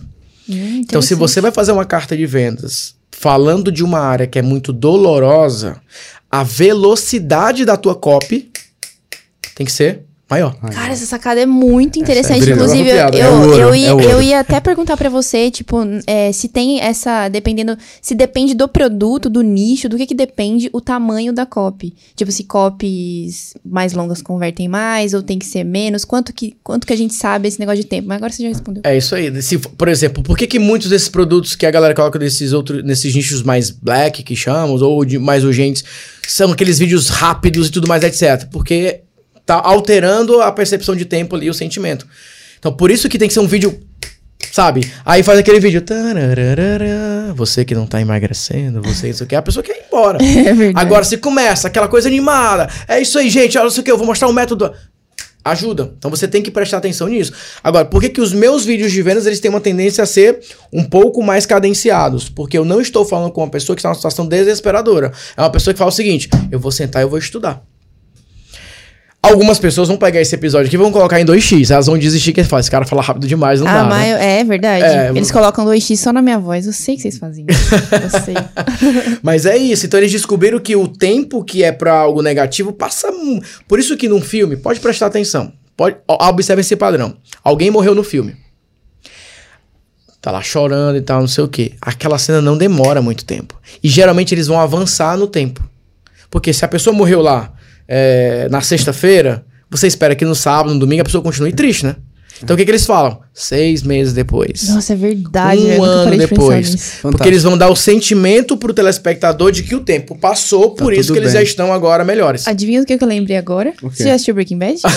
Não, mas é que teve uma cena em específico, é sério, agora eu lembrei. Eu, olha, vamos, assim, vamos lançar você... um treinamento, como aprender copy com Breaking Bad. Com Não, você falou e me veio a cena, assim, ó, a cena que o Gus morre, você que assistiu Breaking Bad. não é muito, não é muito demorado, você assistiu, Jefferson? Não demora muito, né? Não, ele não demora. Também, tipo, a, a, bomba explode lá no, no, lugar e mostra ele só de um lado da de cara, um lado cara desconfigurado, assim, vira, assim. Isso eu lembro. Só que não demora muito. Ah, cara, fantástico. você falou, me pá. Nossa, veio o Gus, seguinte, assim, ó, todo desconfigurado. Tem filme que você vê aquela cena e você vai ficar triste. E se aquilo durar mais de 60 segundos, você pode entrar num estado triste ali naquele filme. Porque eu odeio o filme que termina triste, porque ninguém merece, né? É. Por isso que era difícil assistir Breaking Bad pra mim, porque eu ia dormir triste, com um É pesar no coração. Não ia, Mas era louco. tão boa a não série que eu ia, não é esse neurotransmissor que eles, que eles, que, que eles puxam de você, não é. Nossa. Mas o contrário também é verdade. É. Então, É, por exemplo, quando é algo. Por isso que tem séries que você fica, putz, demora mais um pouquinho, ah, eu vou, eu, vou, eu vou consumir aos poucos, porque você tem uma percepção de tempo diferente. Agora, o que, que é o ideal? Que você possa ter inserções específicas dentro da tua copy. Então tem um momento que você vai falar de um problema e depois você altera. Mas você percebe que se vocês se afastarem da copy e olharem a história, vocês conseguem falar o seguinte: essa copy tá muito animadinha. Qual é o filme que você vai aguentar que é o filme só alegria o tempo todo? Se não tiver aquele. Por mais que você. Tem filmes que você fala, tá dando tudo errado agora. Putz, uma hora esse, esse nó vai, é, vai se soltar. Você já espera. Mas tem que ter esse conflito. É aquela coisa, né? Da luta. O rock da vida, né? O cara tá lá, não é possível, tá apanhando, apanhando, apanhando, apanhando. Não é possível que ele não vai, não vai. É agora, é agora. Não, ele perdeu mesmo, ele vai lá e reage. Porque a gente sente aquela pressão e. ufa, Dá aquele. Dá aquele alívio. Alívio. Pra tentar ah, mostrar pro, pro teu público que na tua copy você tem um alívio. Mas você vai dar uma experiência pra ele. E é uma experiência completa. Então vem a dopamina, uma expectativa de algo bom, vem a endorfina, tem, tem solução pro teu problema, vem a serotonina, um alívio, e a ocitocina, que é a última, né? Que a gente ainda que não falou. falou, mas vai falar Sim. agora. Exatamente. Que é isso aqui, ó. É uma interação em comunidade. É quando você percebe que existem pessoas parecidas com você e quando você tem uma interação é, em grupo. Ou quando você faz parte da comunidade. A ocitocina é o hormônio utilizado para fazer, por exemplo, a indução do parto. Ah, o, o primeiro parto da, da Melissa foi é, induzido, né? Ela não entrava em trabalho de parto e já estava passando tempo, aí teve que aplicar a ocitocina na veia. E porque estimula. Então, por exemplo, quando você chega em casa, vê é, sua família, vê seu marido, vê sua esposa, vê seus filhos, vê seu pai, vê sua mãe, quando seu avô, sua avó, o organismo libera é, ocitocina. Quando você está em comunidade, encontrou tá a reunião da firma, né? Ninguém fala mais firma, né? Reunião da empresa, tá todo mundo junto, você encontra pessoas que você gosta, libera ocitocina. Então a ideia da ocitocina numa- em uma copy é quando você consegue chegar, por exemplo, né, num show de humor. Aquele ambiente é propício ao riso. Porque você foi a um ambiente, às vezes nem é tão engraçado, mas você tá ali no ambiente, você tá pronto para rir. Mas você tá em comunidade, uma pessoa que vai, que vai dar uma gargalhada ao seu lado. Lembra que a, gar- a gargalhada é contagiante? Sim. Porque vai gerar esse sentimento de comunidade. Só que na cópia é muito difícil você transformar isso em, em texto, por exemplo, em palavras. Agora, como que você faz isso? É quando você narra o seu sentimento. Por exemplo, gente, eu tô. Ó, quero dizer pra vocês que eu tô muito feliz de estar aqui com vocês. Assim, ó, de verdade, nós não nos conhecíamos. É a primeira vez que a gente se conhece, trocamos ali é, algumas palavras pelo WhatsApp. Agora a gente tá aqui. Eu quero dizer, muito prazer. Foi muito legal estar aqui com vocês e tal. Nossa, foi bacana demais, show. Quando eu expresso isso pra vocês, por mais que você não tenha. é, você vai ficar feliz também. Poxa, legal, foi um prazer também, igualmente, tal, não sei o quê. Droga, eu nunca sei se é uma história se é verdade. Não, mas era verdade. É, eu não sei se me verdade. enganando, Era da verdade, era verdade. Foi bom, foi demais conhecer vocês. Obrigado, Carinho, uma empresa maravilhosa. Foi show de bola, a experiência tá sendo incrível. E ainda nem acabou, né? Tem muita coisa. Mas quando eu expresso isso, aí o que, que é legal? Eu estou falando do meu sentimento com relação a vocês. Com relação à empresa, com relação à experiência que eu tive, né? Todo o cuidado, todo o carinho, toda a atenção que vocês me deram. Mas quando eu expresso gratidão pra vocês, o que que o público vai sentir? O mesmo sentimento. Sim.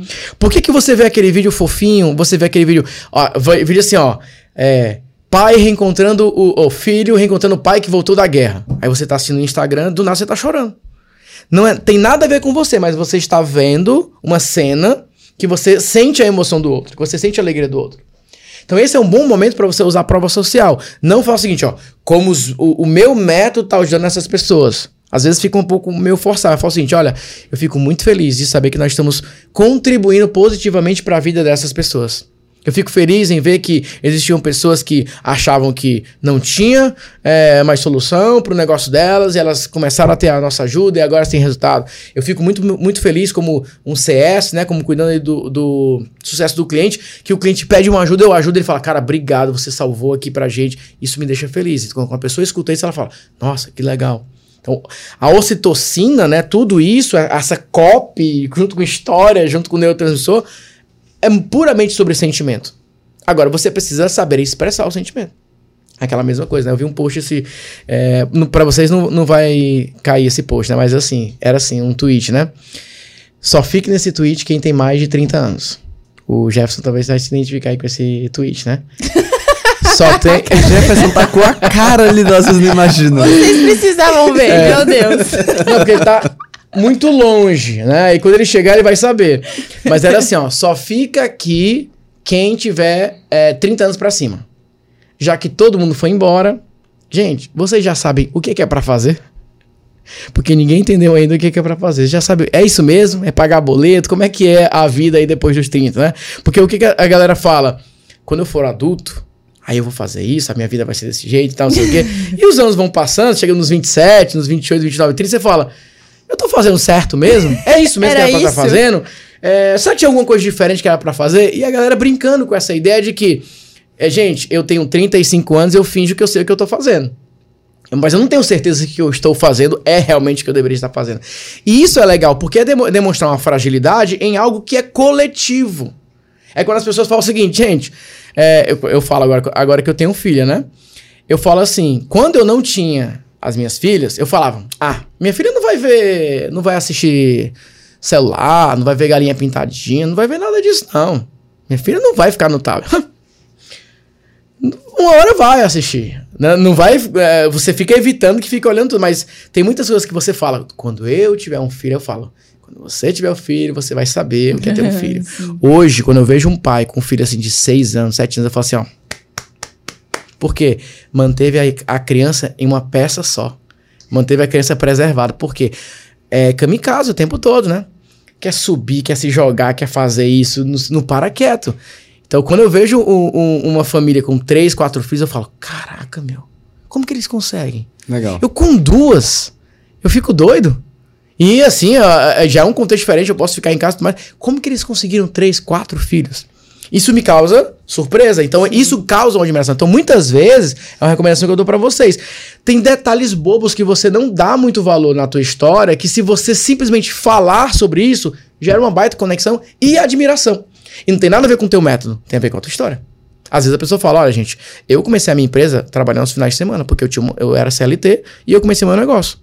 E a pessoa fala, nossa, então eu também posso. Mas não é aquela ideia, eu também posso, eu vou conseguir. É, poxa, que legal, eu estou na mesma situação. Quando eu falo para as pessoas que eu vendia planos telefônicos, alguns falam, eu também. Quando eu falo que eu vendia planos de comunicação, eh, que eu vendia placa de comunicação visual, a pessoa fala, eu também. O simples fato de eu falar, eu sou de Fortaleza, nós somos nordestinos, a pessoa fala, nossa, legal. Ainda mais nordestino, né? Quando já se encontra, eu tenho uma tese, né? Que ela tá bem comprovada que os cearenses vão dominar o mundo, né? Porque em qualquer lugar que você estiver no mundo, tem um cearense. Você vai para Dubai, tem um cearense. Você vai para Itália, tem um cearense. Você vai para qualquer lugar, tem um cearense. E nós temos um grito de guerra. Como Sabe qual é o grito de guerra do cearense? É? A vaia cearense? Não. Vou, vou, vou, mostrar para vocês, mas Nossa. eu vou dar só a história, né? Porque a gente tá falando de história. Tá. No centro de Fortaleza, lá calor, ali do meu dia, tava uma sombra, e aí o sol foi mudando de posição, saiu a nuvem e tudo mais, ficou um sol lá bem forte. É, a gente fala de sol quente, né? Como se o sol fosse frio, né? O cearense fala isso. Ficou um sol ali no meio do centro de Fortaleza. E os cearenses começaram a vaiar o sol. É, se você pesquisar, você vai ver que é a vaia ao sol. Aconteceu lá em 1900 e lá no centro de Fortaleza. Então os cearenses começaram a vaiar o sol. Tipo assim, sol, sai daqui e tudo mais. E eles ficaram fazendo essa vaia. E essa virou a vaia cearense. Que é algo mais ou menos assim, ó. E aí? E aí?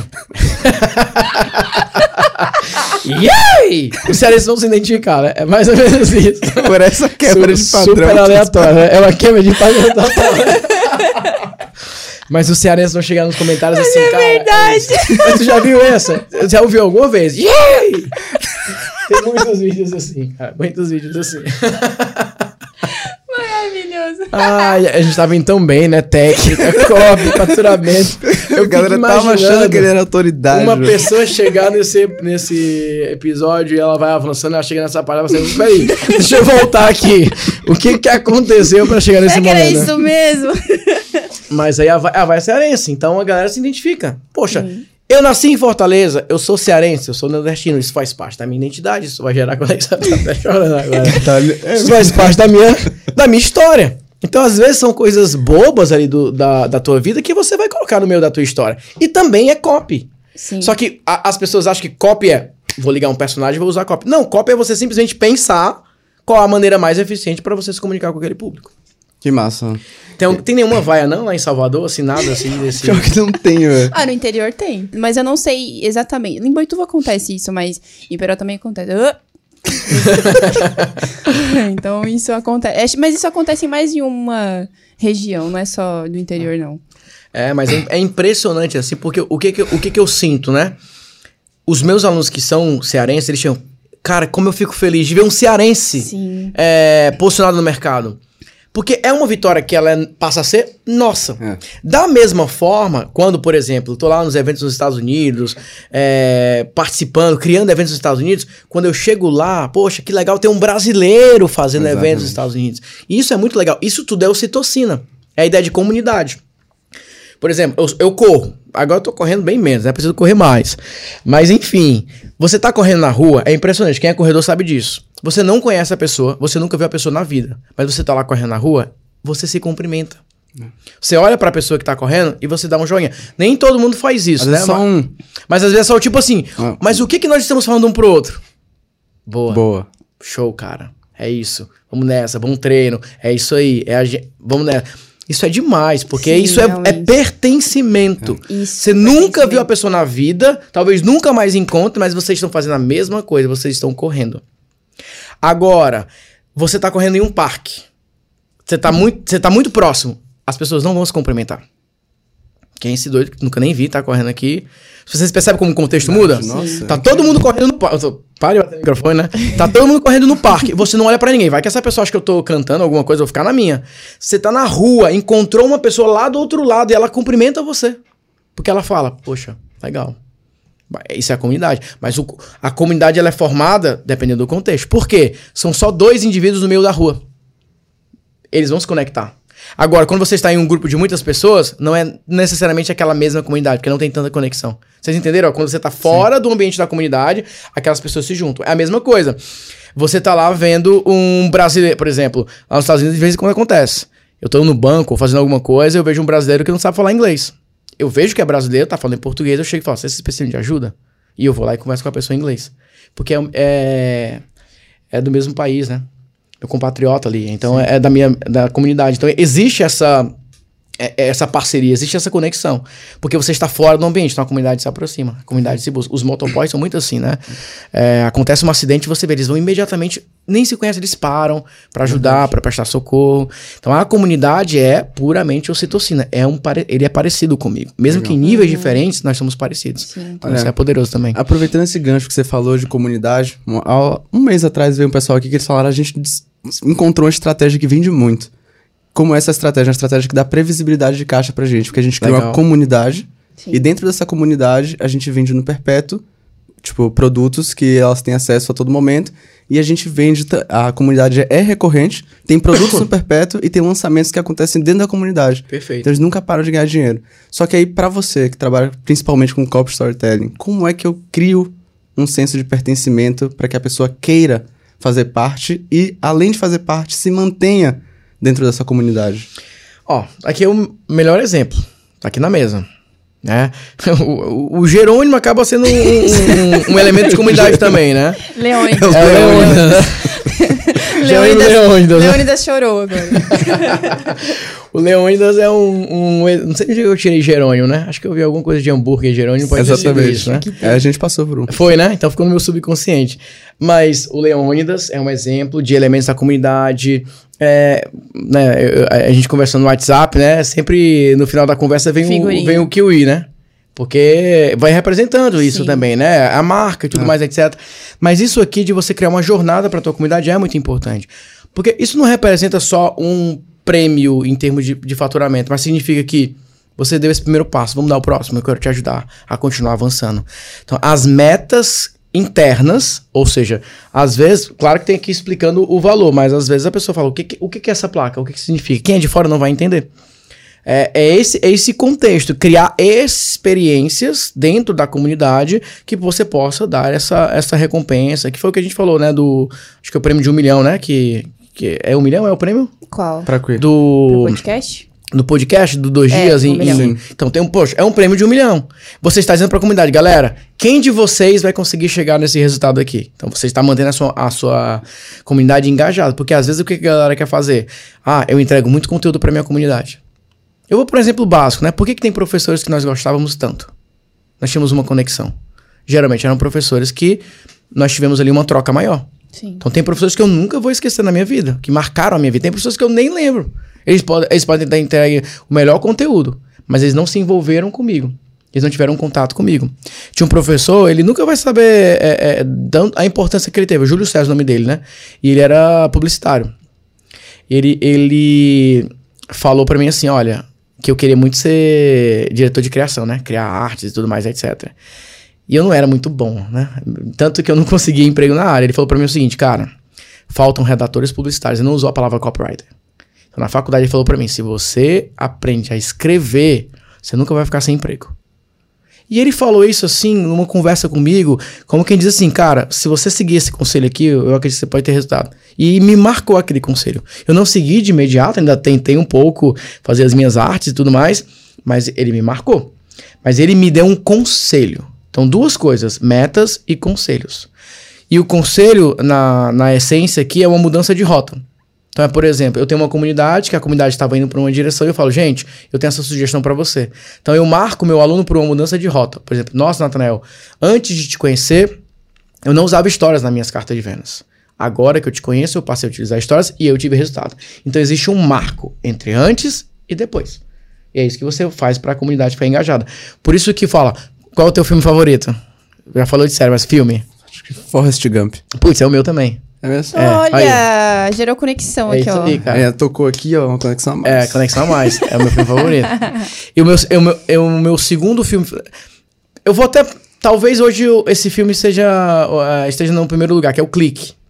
Do Adam Sandler. É isso. Ah, esse Bem é legal bom. É. Mas pr- sempre foi Forrest Gump, adoro o filme, gosto demais. Mas o do Adam Sandler daquele filme é muito forte pra mim. Porque ele fala exatamente disso, né? De você querer acelerar as coisas pra ter sucesso, você perder a família e tudo mais. Então, é- Forte. Nossa, aquele filme é fortíssimo pra mim, fortíssimo, fortíssimo, fortíssimo. Eu assisti, eu, eu mu- fico pouco tempo. é, essa foi a única vez, na verdade, né, que eu, eu dos Estados Unidos vim pro Brasil pra fazer a palestra e deixei. ah, na época tinha só a Melissa, né? E aí tava passando esse filme, nem lembro aonde. Não sei se era no hotel, alguma coisa assim. E aí eu assisti esse filme, cara. Falei, nossa, cara, caramba. Aí eu fiquei. É, mas, mas, mas foi forte, né? Então, o filme favorito, né? Essa, essa pegada de você puxar esse elemento, cria essa conexão também. Porque fala assim, poxa, esse é o meu filme favorito, essa é a minha série favorita. Isso cria um senso de comunidade, porque são coisas parecidas. Então, isso cria um contexto que é, que é muito forte. Se você pegar todas as vezes que. Existe um motivo pelo qual esse filme ele é, ele é marcante pra ti. Provavelmente, quando você falar dos motivos, tem alguma coisa que eu vou me conectar e falar, poxa, é verdade, tem ali história, tem ali um elemento. Então é, é esse. Eu brinco muito com isso, né? É o interesse pelo outro que vai te ajudar a vender mais. Porque se eu quero te vender um produto, eu preciso primeiro saber, será que você realmente precisa desse produto? Sim. Essa é a pergunta mais importante. Essa pessoa precisa do meu produto? Porque não adianta eu tentar querer vender um produto que a pessoa não precisa. Só que às vezes a pessoa precisa, mas ela não sabe que precisa. Aí eu preciso mostrar para a pessoa o porquê aquele produto pode ajudar.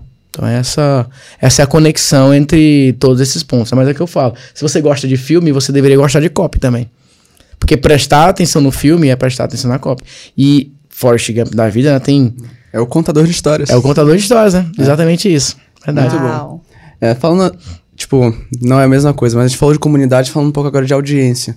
É, em um dos livros que você escreveu, o livro Clique Aqui, que inclusive está disponível na Amazon, você fala que existem cinco estratégias para construir audiência.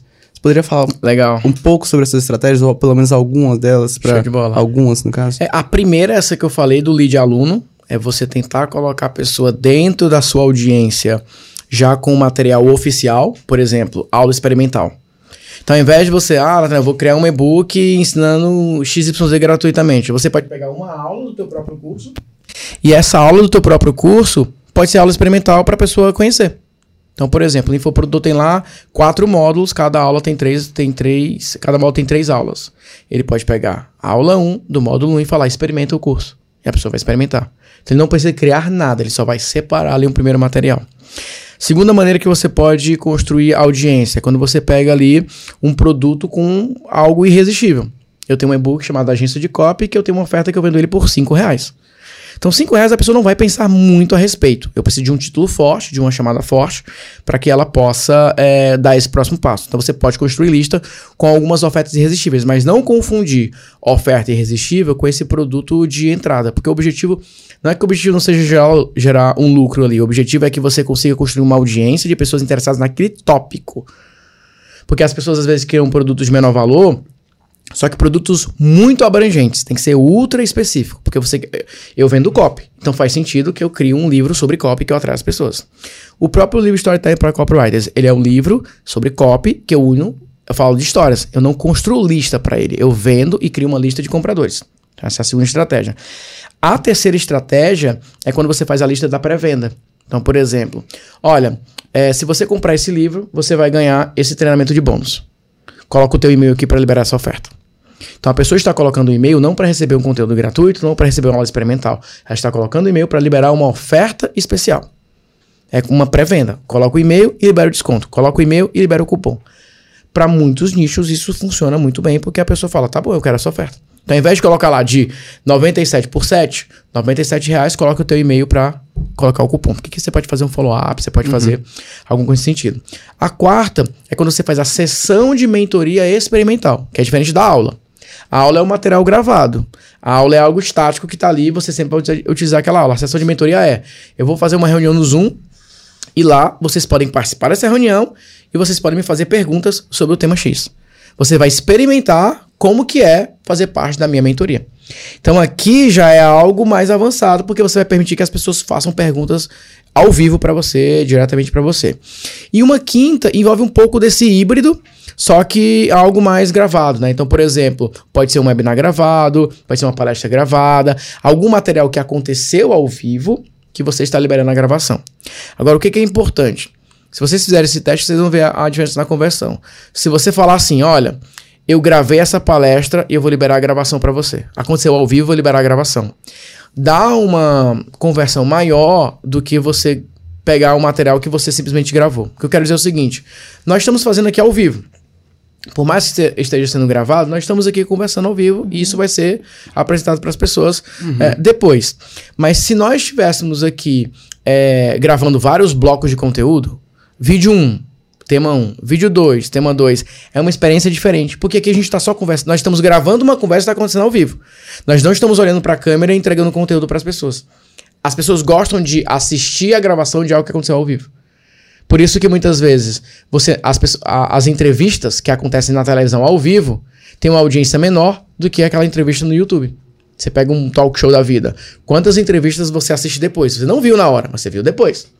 Porque é a reprodução de algo que aconteceu ao vivo. Então, esse é um tipo de construção de lista que você está dando a permissão da pessoa assistir algo que aconteceu de fato ao vivo, só que agora a, a gravação foi liberada. Então, usar essa headline, ó, gravação liberada da, do, do treinamento tal por exemplo, entendeu? Então, quando eu faço palestras em algum evento ficou gravado, eu não coloco no YouTube. Eu falo, se cadastra para receber a gravação da palestra que eu fiz ao vivo naquele dia. E aí do livro eu coloco algumas outras categorias, mas eu coloquei as subcategorias aqui que se encaixam em todas elas. Legal. Essa última parece muito americana, assim. Né? É muito americano. Um, um muito vídeo, americano. É, o, o mercado americano, né? Assim, há muitos anos né, eu já participo de, de grupos e tudo mais, e eles vão indo para essa tendência, né? Que é assim: eu quero fazer um evento muito de impacto num primeiro momento, algo forte, mas que eu possa aproveitar depois. Esse é um problema que a gente tem no Brasil. Às vezes a pessoa faz uma live maravilhosa no Instagram, que ele colocou duas mil pessoas, três mil pessoas, dez mil pessoas, e no outro dia aquela live morre.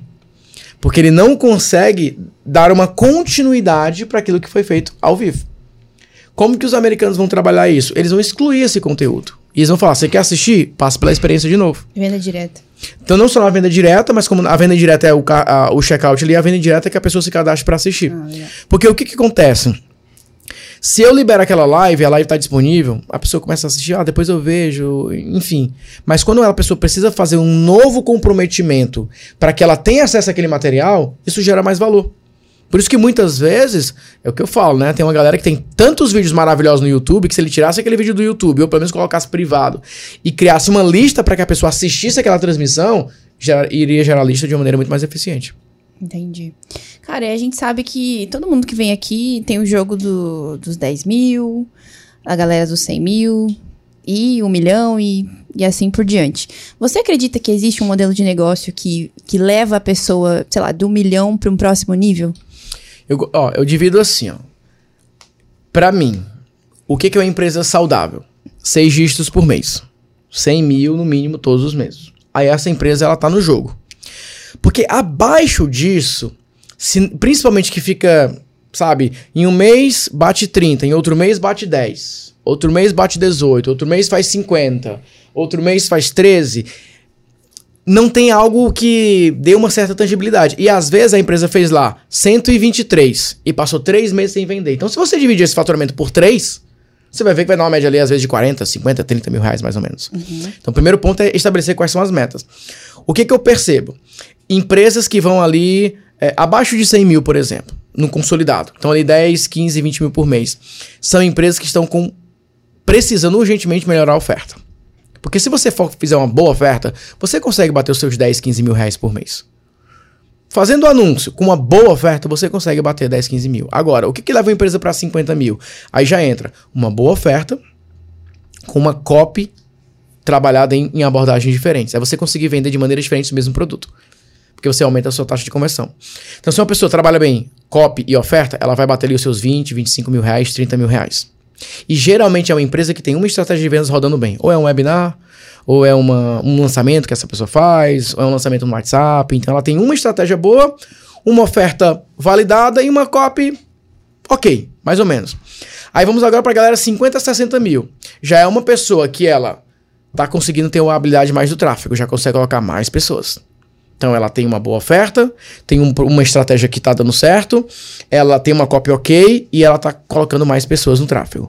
Agora, para os 100 mil, tem que fazer uma junção disso. E uma adição. É como se fosse assim. É uma pessoa que tá com uma oferta boa, tá com uma copy é, rodando de uma maneira mais eficiente, tem mais de uma campanha que ela possa vender. Porque pensa o seguinte, vamos colocar num exemplo bem prático. A pessoa tem 10 mil leads por mês e essa pessoa está fazendo 20 mil reais por mês. Então ela tem 10 mil leads e 20 mil reais. Essa pessoa de 10 mil leads, ela pode ter um faturamento de 100 mil, desde que. Só que essa pessoa ela só vende assim, ela coloca anúncio, é, a pessoa entra na página de vendas, na página de obrigado e converteu, não converteu, ela não faz mais nada com aquele lead. Agora você pega essa mesma pessoa e ela faz um webinar na semana 1, Faz um webinar na semana 2, faz uma oferta direta na semana 3, faz uma, é, uma oferta especial na semana 4. Ela vai monetizar aquela lista 3, 4 vezes. E ela vai conseguir chegar nos 100 mil reais. O que que eu vejo? Eu nunca vi uma empresa que consiga bater 100 mil reais por mês, todos os meses, durante o ano, que não tenha pelo menos uma lista de 30 mil leads. E que não faça pelo menos duas a três campanhas por mês. Então são pessoas que já estão com uma rotina mais forte. Sim. Ah, quero saltar para os múltiplos seis dígitos. Aí é a mesma lógica. Eu tenho uma quantidade maior de pessoas, eu tenho uma quantidade maior de ofertas e aí que entra o mix de produtos. É muito mais fácil bater 100 mil por mês com três produtos ao invés de um produto. Se você tem um livro, é, um e-book, por exemplo, um curso de menor valor, ali de 27 reais mais ou menos, uma mentoria de mil é, e um programa mais premium de 5 mil, é só você fazer a matemática. Às vezes você vende 10 de mil você vende dois de cinco, pronto, já tem ali, ó, batendo ali 20 mil reais, por exemplo, e você faz mais 5, 6 mil reais em um outro produto. os níveis, eles vão muito disso. A sua capacidade de criar ofertas novas para o mesmo produto, a sua capacidade de criar um mix de produtos maior e a sua capacidade de adicionar mais pessoas. Só que hoje no Brasil a galera foca muito em ter mais pessoas, ao invés de ter mais ofertas e mais produtos. Porque mesmo que você tenha uma quantidade mais, uma quantidade reduzida de leads, se você tem mais ofertas, se você tem mais é, produtos, você pode monetizar melhor. É uma empresa que fala, eu só tenho é, um produto e eu vendo 100 unidades desse produto. Se você tivesse um segundo produto para vender para aquela galera. Porque o que eu falo é o seguinte, a pessoa comprou o teu produto de mil reais.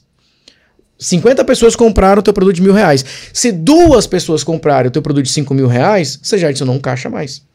Ah, mas ninguém comprou de mil, ninguém comprou de 5. Vende um de 47. Aí você pode ir fazendo a composição desse caixa. Por isso que eu tenho produtos que vão de 7 reais até 150 mil. Porque, só que eu não vou ficar oferecendo tudo ao mesmo tempo. Existe um contexto. Mas a diferença do jogo, né, é essa. Só que às vezes é aquele ponto. A pessoa quer aprender tudo ao mesmo tempo. Eu quero aprender tráfego, copy, funil, eu quero criar comunidade, eu quero fazer um brand, eu quero fazer mídias sociais, eu quero fazer orgânico, eu quero fazer WhatsApp. Calma. Qual é a tua meta de faturamento hoje que seja viável? Nathanael, 50 mil por mês, beleza.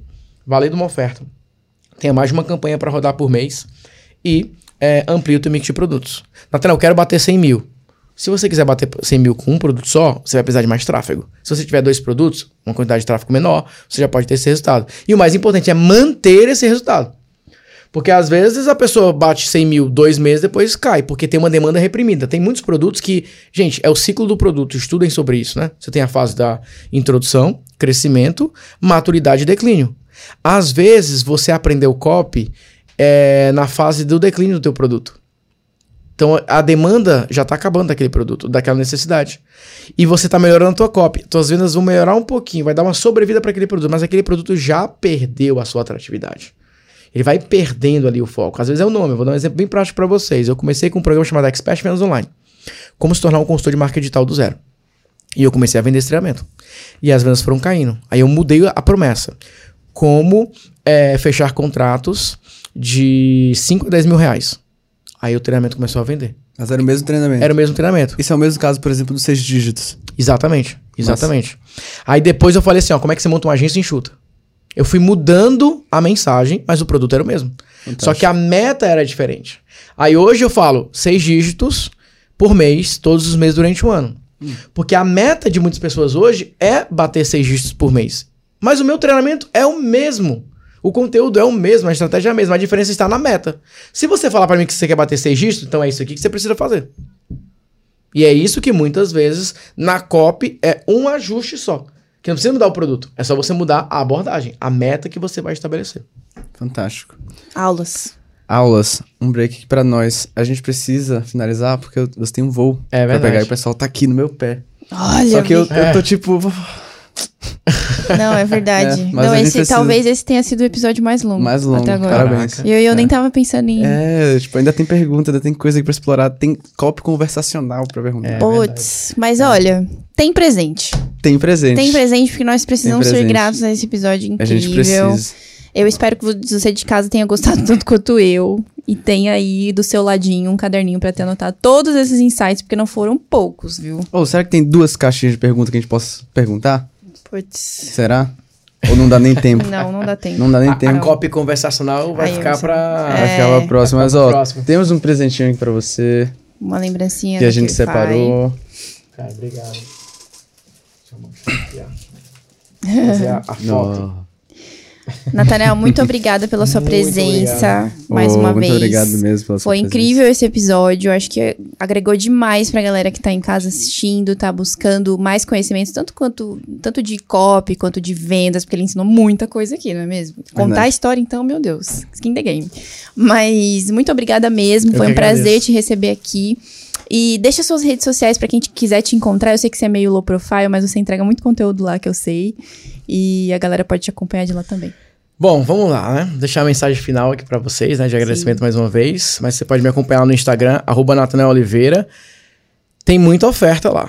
Então, se você não gosta muito de oferta, tem cuidado porque você pode acabar comprando lá.